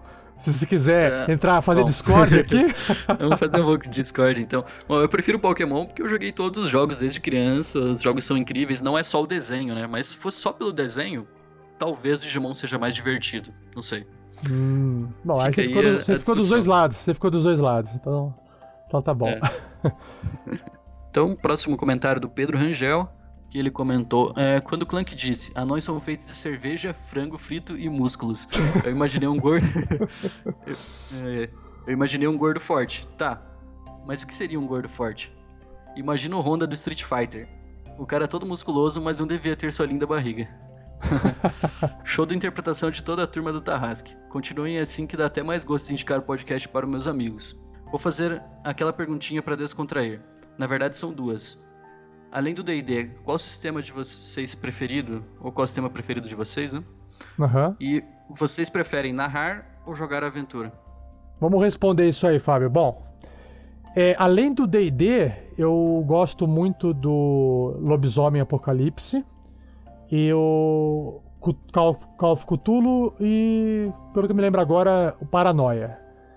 E eu prefiro narrar ou jogar aventura. Olha, eu não tenho muita opinião sobre jogar com personagem, eu gosto, mas porque eu joguei muito pouco com o personagem. Eu narrei muito, né? Porque não tinha ninguém pra narrar e tinha que ser o narrador, o mestre. Eu, eu gosto dos dois. Eu acho que, pelo fato de eu ter mais contato com, narra, com como sendo mestre, eu tenho uma preferência também por continuar mestrando. Mas eu acho que eu, eu tenho prazer em, em jogar das duas formas. E você, Fábio? Então, é sobre outro sistema também. Eu também gosto de Call of Cthulhu, gosto de Mundo das Trevas, coisas que tem personagens um pouco mais humanos, né? Mais interpretativo e menos combate. Acho, acho legal também pra variar um pouco. Legal. E quanto a narrar, bom, na verdade eu não narro há, há anos, já tenho sido mais um jogador mesmo, mas eu gosto das duas coisas. Tenho vontade de narrar, mas não, não acho que eu tenho tempo disponível para preparar o tanto de material que o narrador precisa. Essa, acho que é a maior dificuldade de narrar um jogo. É aquela coisa, você fala assim, eu quero jogar RPG. Ah, alguém vai preparar alguma coisa? Não, ninguém. Putz, mas eu quero jogar RPG, então, então eu vou preparar. É. Aí você vira mestre. Senão você não joga. É assim que funciona. Foi assim que pelo menos né, aconteceu comigo agora com, com RPG Next. Maravilha. Por fim, nós temos aqui mais dois comentários. Então vai ser mais um para mim e mais um para o Fábio. Esses dois últimos comentários vieram então desse formulário do nosso site. Tá aqui Vitor Fernandes, ele tem uma dúvida. Ele escreveu assim: Olá, primeiro gostaria de parabenizá-los pelo ótimo trabalho. Descobri o Tarrasque na Bota há pouco mais de uma semana e estou simplesmente viciado na campanha. Parabéns pelo ótimo trabalho. Já convenci meu irmão a ouvir o podcast e agora estou tentando convencer meus jogadores a fazer o mesmo. Comecei a jogar RPG de mesa há pouco menos de um ano e me apaixonei pelo, pelo jogo. Até hoje fui jogador mas agora decidi que quero mestrar para ver se me dou bem. Vou mestrar uma história de Shadowrun, quinta edição, e gostaria de saber se vocês têm alguma experiência com o sistema, dicas que possam me dar, etc. Qualquer dica é válida: livros, sites, filmes, para referências, trilhas para o background, tools, etc. Outra coisa, provavelmente vou mestrar com um, jo uh, um jogo com seis jogadores com a mesma experiência que eu, zero. Abraço. Bom, minha dica, Vitor, é o seguinte: Cara, Shadowrun eu conheci na segunda edição, quando eu tinha 12 anos de idade. Foi meu primeiro livro de RPG que eu comprei na vida, com o dinheiro da minha mãe. E eu nem sabia o que era RPG, eu achei o livro fantástico só de folhear, e aí eu comprei. Gastei todo o dinheiro da minha mesada na época. Foi numa feira do livro, na escola. Agora, eu não conheço o Shadowrun quinta edição, mas até onde eu sei, o Shadowrun é um sistema mais complexo, né? E, uh, dicas de livros e sites e filmes? Bom, eu, o primeiro filme que vem na cabeça é o Matrix, né? Matrix, de 1999. Uh, qualquer livro de cyberpunk vai te ajudar. Acho que o, o, o, livro do Ozob, escrito lá pelo pelo Azagal e o. Ah, me fugiu o nome do do escritor do livro. Do, do, Eu do também não vou lembrar. Mas, é, mas é. é. do pessoal do Jovem Nerd também. É, esse que me fugiu agora, desculpe. Um, esse é um bom livro, tá? Ele tem essa. Eu, todo ambientado no mundo de Cyberpunk, acho que é uma boa referência. E ferramentas para áudio, né? eu entraria no tabletopaudio.com, que é um cara que produz um conteúdo, ele está no Patreon, ele disponibiliza de forma gratuita, tem uma ferramenta online que tem bastante áudio lá e alguns deles são focados para jogos cyberpunk ou futurísticos. Você tem alguma dica, Fábio, pro Vitor? Uh, pra Cyberpunk eu não tenho nenhuma dica, assim. Porque eu, eu nunca joguei, sempre quis jogar, mas ainda não tive essa experiência pra poder indicar alguma coisa. Então, maravilha. Por fim, Fábio, pra gente terminar. Então, comentário do Paulo Taverneiro, 31 anos, profissão taverneiro, Londrina, Paraná. ah, agora eu não sei qual parte é do personagem e qual parte é de verdade, mas tudo bem. Pode ser que ele seja taverneiro de verdade, né? A gente não sabe. Pode ser, a gente não sabe. Bom, então ele escreveu aqui: Olá, mestre e aventureiros. Fiquei sabendo que vocês estão procurando a mina perdida de Fandelver. Acho que o meu bardo pode ajudar com uma ou duas histórias da região. Saí do aconchego da minha taverna para parabenizar novamente o trabalho que vocês estão realizando no mundo fantástico do RPG e fora dele também. E ver as fotos da doação, isso é realmente, isso realmente é algo significativo para aquelas pessoas. Gostaria de cumprimentar pessoalmente todos os padrinhos por financiar essa iniciativa. Mas não vim aqui falar somente sobre benfeitores. Estou indignado com a facilidade que o vidrão caiu. KKK. Vidrão, maçã de vidro. Realmente. Poxa, dá mó zica quando preparamos um boss e ele cai sem nenhum desafio para os players. Por outro lado, isso torna a aventura mais orgânica e imprevisível, o que eu acho muito legal. Queria deixar um grande abraço ao anão, que é meu personagem favorito da série. Esse não paga nenhuma cerveja aqui em minha taverna. Um grande abraço a todos vocês do RPG Next e continuem fazendo um excelente trabalho. E você de capa vermelha, você mesmo, larga os meus porcos defumados. Legal, Paulo. Obrigado pelo comentário, cara. E realmente, uh, essa parte das fotos lá do, da doação do padrinho foi a primeira, né? A gente vai fazer a cada dois meses essa doação. Já para o próximo mês a gente vai ter uma doação de valor bem maior, porque já tem mais padrinho e o valor vai acumular, né? Porque nesta, nesse mês agora de agosto de 2016, que entra, a gente vai fazer o sorteio do kit baú do Tarrasque, que vai ser um brinde para um dos padrinhos, e o valor que, que foi acumulado no mês não vai ser o valor total do brinde. O valor do brinde é 60 reais e o restante vai ser acumulado para fazer a doação no mês consecutivo. Uh, então é isso. Obrigado a todos que comentaram. É, vocês têm vários canais de comentário para deixar para gente, né? Ficam, fiquem à vontade para escrever onde vocês acharem melhor. E é, antes de eu uh, dispensar aqui o, o, Fábio, Fábio, você tem mais alguns minutinhos só para eu poder fazer claro. mais um comentário? Aproveitar que você está aqui, né? Ah, sim. Uh, eu queria falar, na verdade, e falar aqui de primeira mão, e falar aqui com o Fábio, que já está me ouvindo aqui. Falando então, voltando àquela questão do kit, para todos os, os padrinhos que, a, que, que, apoiam o nosso projeto da RPG Next, lá no padrim.com.br barra rpgnext, uh, a gente vai fazer um sorteio, agora iniciando o mês de agosto, aonde cada padrinho que tem um, um valor de arrecadação vai ter uma chance maior de ganhar esse sorteio, por questões óbvias, né? E né, acho que é justo, né? Quem doa um valor maior tem uma chance maior de ganhar o prêmio. Uh, e a gente vai fazer esse sorteio e a gente vai anunciar isso ainda. Se você está ouvindo esse episódio, eh, já foi sorteado e já foi anunciado o vencedor do mês, tá? É claro que para todo mundo que faz a doação, esse é um tipo de prêmio que se a gente fosse distribuir para todos, seria bem mais caro do que o próprio valor arrecadado no mês, porque a nossa proposta ela tem uma proposta, uma proposta um pouco diferente, né? Que a gente é tentar entregar o máximo de conteúdo que não envolve custos de compra de produtos, né? E que se te envolver algum tipo de compra, que isso possa ser revertido em, em no aumento de qualidade de material dos próprios casts. E, e claro, eu espero que né, todos vocês que estejam assim querendo ser sorteados possam ser sorteado um mês. Um, então, é, o que eu posso fazer aqui, na verdade, Fábio, com você agora, é fazer esse sorteio aqui gravando com você. Eu não ah, sei claro. se você, você quer, quer fazer isso já? É, pode ser. Então vamos lá, porque aí acho que aí fica, fica, sur, fica surpreso, fica surpresa. Que você, inclusive, pode ser um dos sorteados, né? Ah, sim. Então vamos lá. Eu só tenho que preparar ele aqui. Calma aí. E que tipo de brindes teremos desses baús? Eu quero fazer surpresa. Ah, tá. então, quem são a, as pessoas que vão entrar nesse sorteio, né?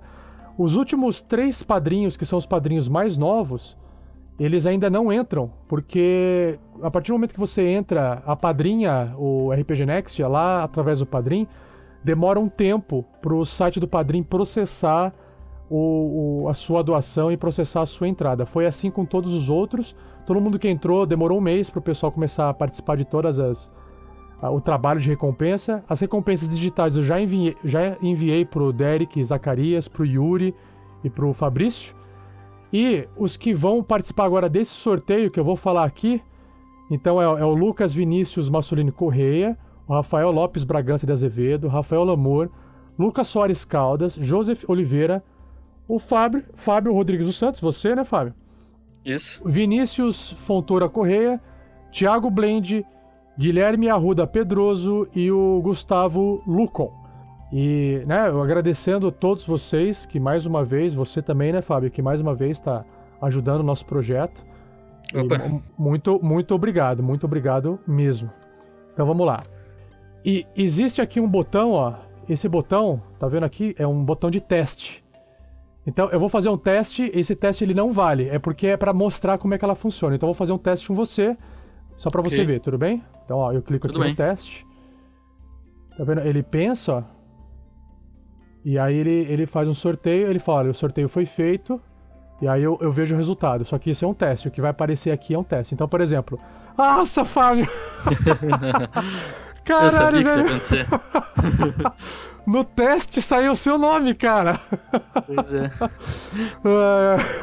Só que esse é o teste. Aí eu clico aqui agora no Final Draw, tá vendo? Uhum. O Final Draw é, é o pra valer, tá bom? Tá bom.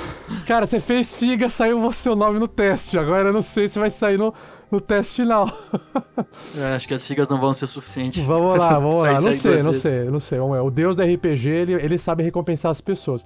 Todos vocês são dignos de recompensa. Que se você não ganhar agora, você pode ganhar na próxima, tá? E aí é é até uma questão de conversar depois com o pessoal que quem ganhou o kit, se a gente manter o mesmo kit, a gente pode mandar para um outro padrinho para dar a oportunidade para os outros ganharem. Aí a gente conversa com aquele padrinho e fala, olha, a gente quer dar o mesmo, ki o mesmo kit que a gente deu para um, a gente quer dar para o outro, você topa e tal, né? A gente pode conversar assim também. Eu acho que o pessoal que ali do- dos padrinhos são todos assim bem calmos, gente boa. Eu não vejo problema a gente conversar e fazer a coisa funcionar da melhor forma para todo mundo. Ah, com certeza, com certeza. Então, então vamos lá. A compra final, valendo, hein? Cliquei. Aí ele, ele avisa, ó, né? É o último, é o último passo. Ele realmente ele tá me confirmando. Então eu vou fazer um free drawing. Então vamos lá. Sorteando. Vamos ver os resultados. Rafael Lamour. Quem foi? Quem saiu aqui foi o Ra- Rafael Lamour. Parabéns. Rafael Lamour foi sorteado. Puxa vida, Fábio, agora fiquei com dó de você, cara. Não saiu o seu nome. Caramba, você tinha metade das chances de outros e em 10 ainda foi sorteado. É isso aí. Eu vou anunciar agora lá no grupo, no Facebook, que o Rafael Lamour foi sorteado. Cara, mais uma vez, muito obrigado, Fábio, por participar aqui dessa leitura. Foi bem legal de conversar com você. Foi bem construtivo. A gente bateu um papo ainda, respondemos e-mails bem legal. Também achei. Pô, eu que agradeço. É um prazer poder ajudar um projeto que eu gosto tanto aí.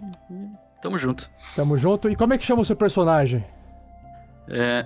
An Anigav. Anigav. Isso. Então, que Anigav tire muitos críticos a partir de hoje em diante que o Deus tem. ela- tem Deus? Tem Deus? Tem, tem. Qual que é? É. Hum, eu esqueci o nome da deusa agora. E que Mas a- eu- eu- esse é e o tipo de coisa que Deus- eu tenho anotado, que eu sempre que Não, eu preciso. Eu, Tem eu problema. E uso. que, a- e que a deusa ou Deus de Anigav possa ajudar nessas rolagens futuras, beleza? Beleza. Fábio, muito obrigado então. A gente termina aqui. Ah, Beleza. cara, outra coisa, você que é de Curitiba, né? Se você Sim. aparecer lá no, no World RPG Fest, a gente se encontra lá. Ou é, depois do RPG Fest vai ter um encontro de. A gente vai fazer. Eu vou fazer mais um, um RPG lá na Universidade Positivo, uma oficina. Também, se você tiver por aí quiser aparecer lá no, durante a semana, a gente se vê um dia por aí nas quebradas de RPG, beleza? Poxa, claro. Abração então, Fábio. Valeu, cara. Até Abraço, mais. valeu, Rafael. Até mais. Tchau, tchau. Tchau, tchau.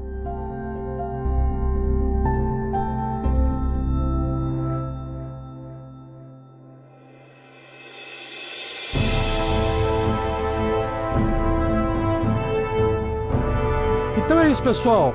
Se você gosta do nosso projeto, existem diversas formas de você ajudar a gente. Claro que apadrinhar o projeto é uma delas, que é, é, além de você ajudar o nosso projeto, você ajuda com as nossas metas de caridade, de doações.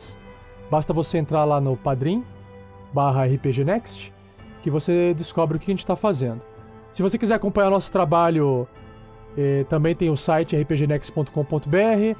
Você pode também dar um like lá no, na nossa fanpage no Facebook, RPG Next Page.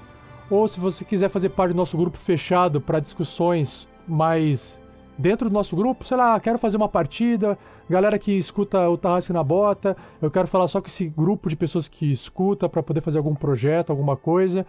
É só você entrar ali no Facebook, buscar por RPG Next Group, que você não acha a gente. E outras formas de ajudar o nosso projeto, né, pessoal? É você divulgando o nosso trabalho, tá? É, tá lá, pessoal, co- compartilhando. Ó, pessoal, ouça esse, esse pessoal que é muito legal, é divertido. Entrar no, no, no iTunes e fazer uma votação lá, colocar lá o número de estrelinhas que você acha justo pro nosso trabalho, fazer uma pequena é, resenhazinha, escrever por que, que você está fazendo a- aquela votação. Todas essas formas de divulgação nos ajudam. Então, e, se você não pode ajudar a gente de forma direta, a forma melhor de ajudar a gente, que é a forma indireta, e de longe, uma das formas mais eficazes realmente de ajudar é o compartilhamento. Então, se você vê uns vidinhos que a gente publica na internet, dá joinha lá e principalmente dá um share, compartilha, porque aí se você achou legal, pode ser que outras pessoas que não nos conhecem, não, não nos conhecem, achem legal. Porque na verdade, às vezes o, o, tem muita coisa assim, né, na internet que a gente não conhece, que às vezes um trabalho que é bem legal que está sendo feito, que as pessoas não têm acesso é por falta de conhecimento. Não é porque o projeto não é bom, é porque as pessoas não nem sabem que existe. E a única forma de fazer isso ser é, conhecido é através da, dessa sua ajuda de compartilhamento. Tá bom, pessoal? Então, sem mais delongas, muito obrigado e até o próximo episódio. Falou, abração, até mais!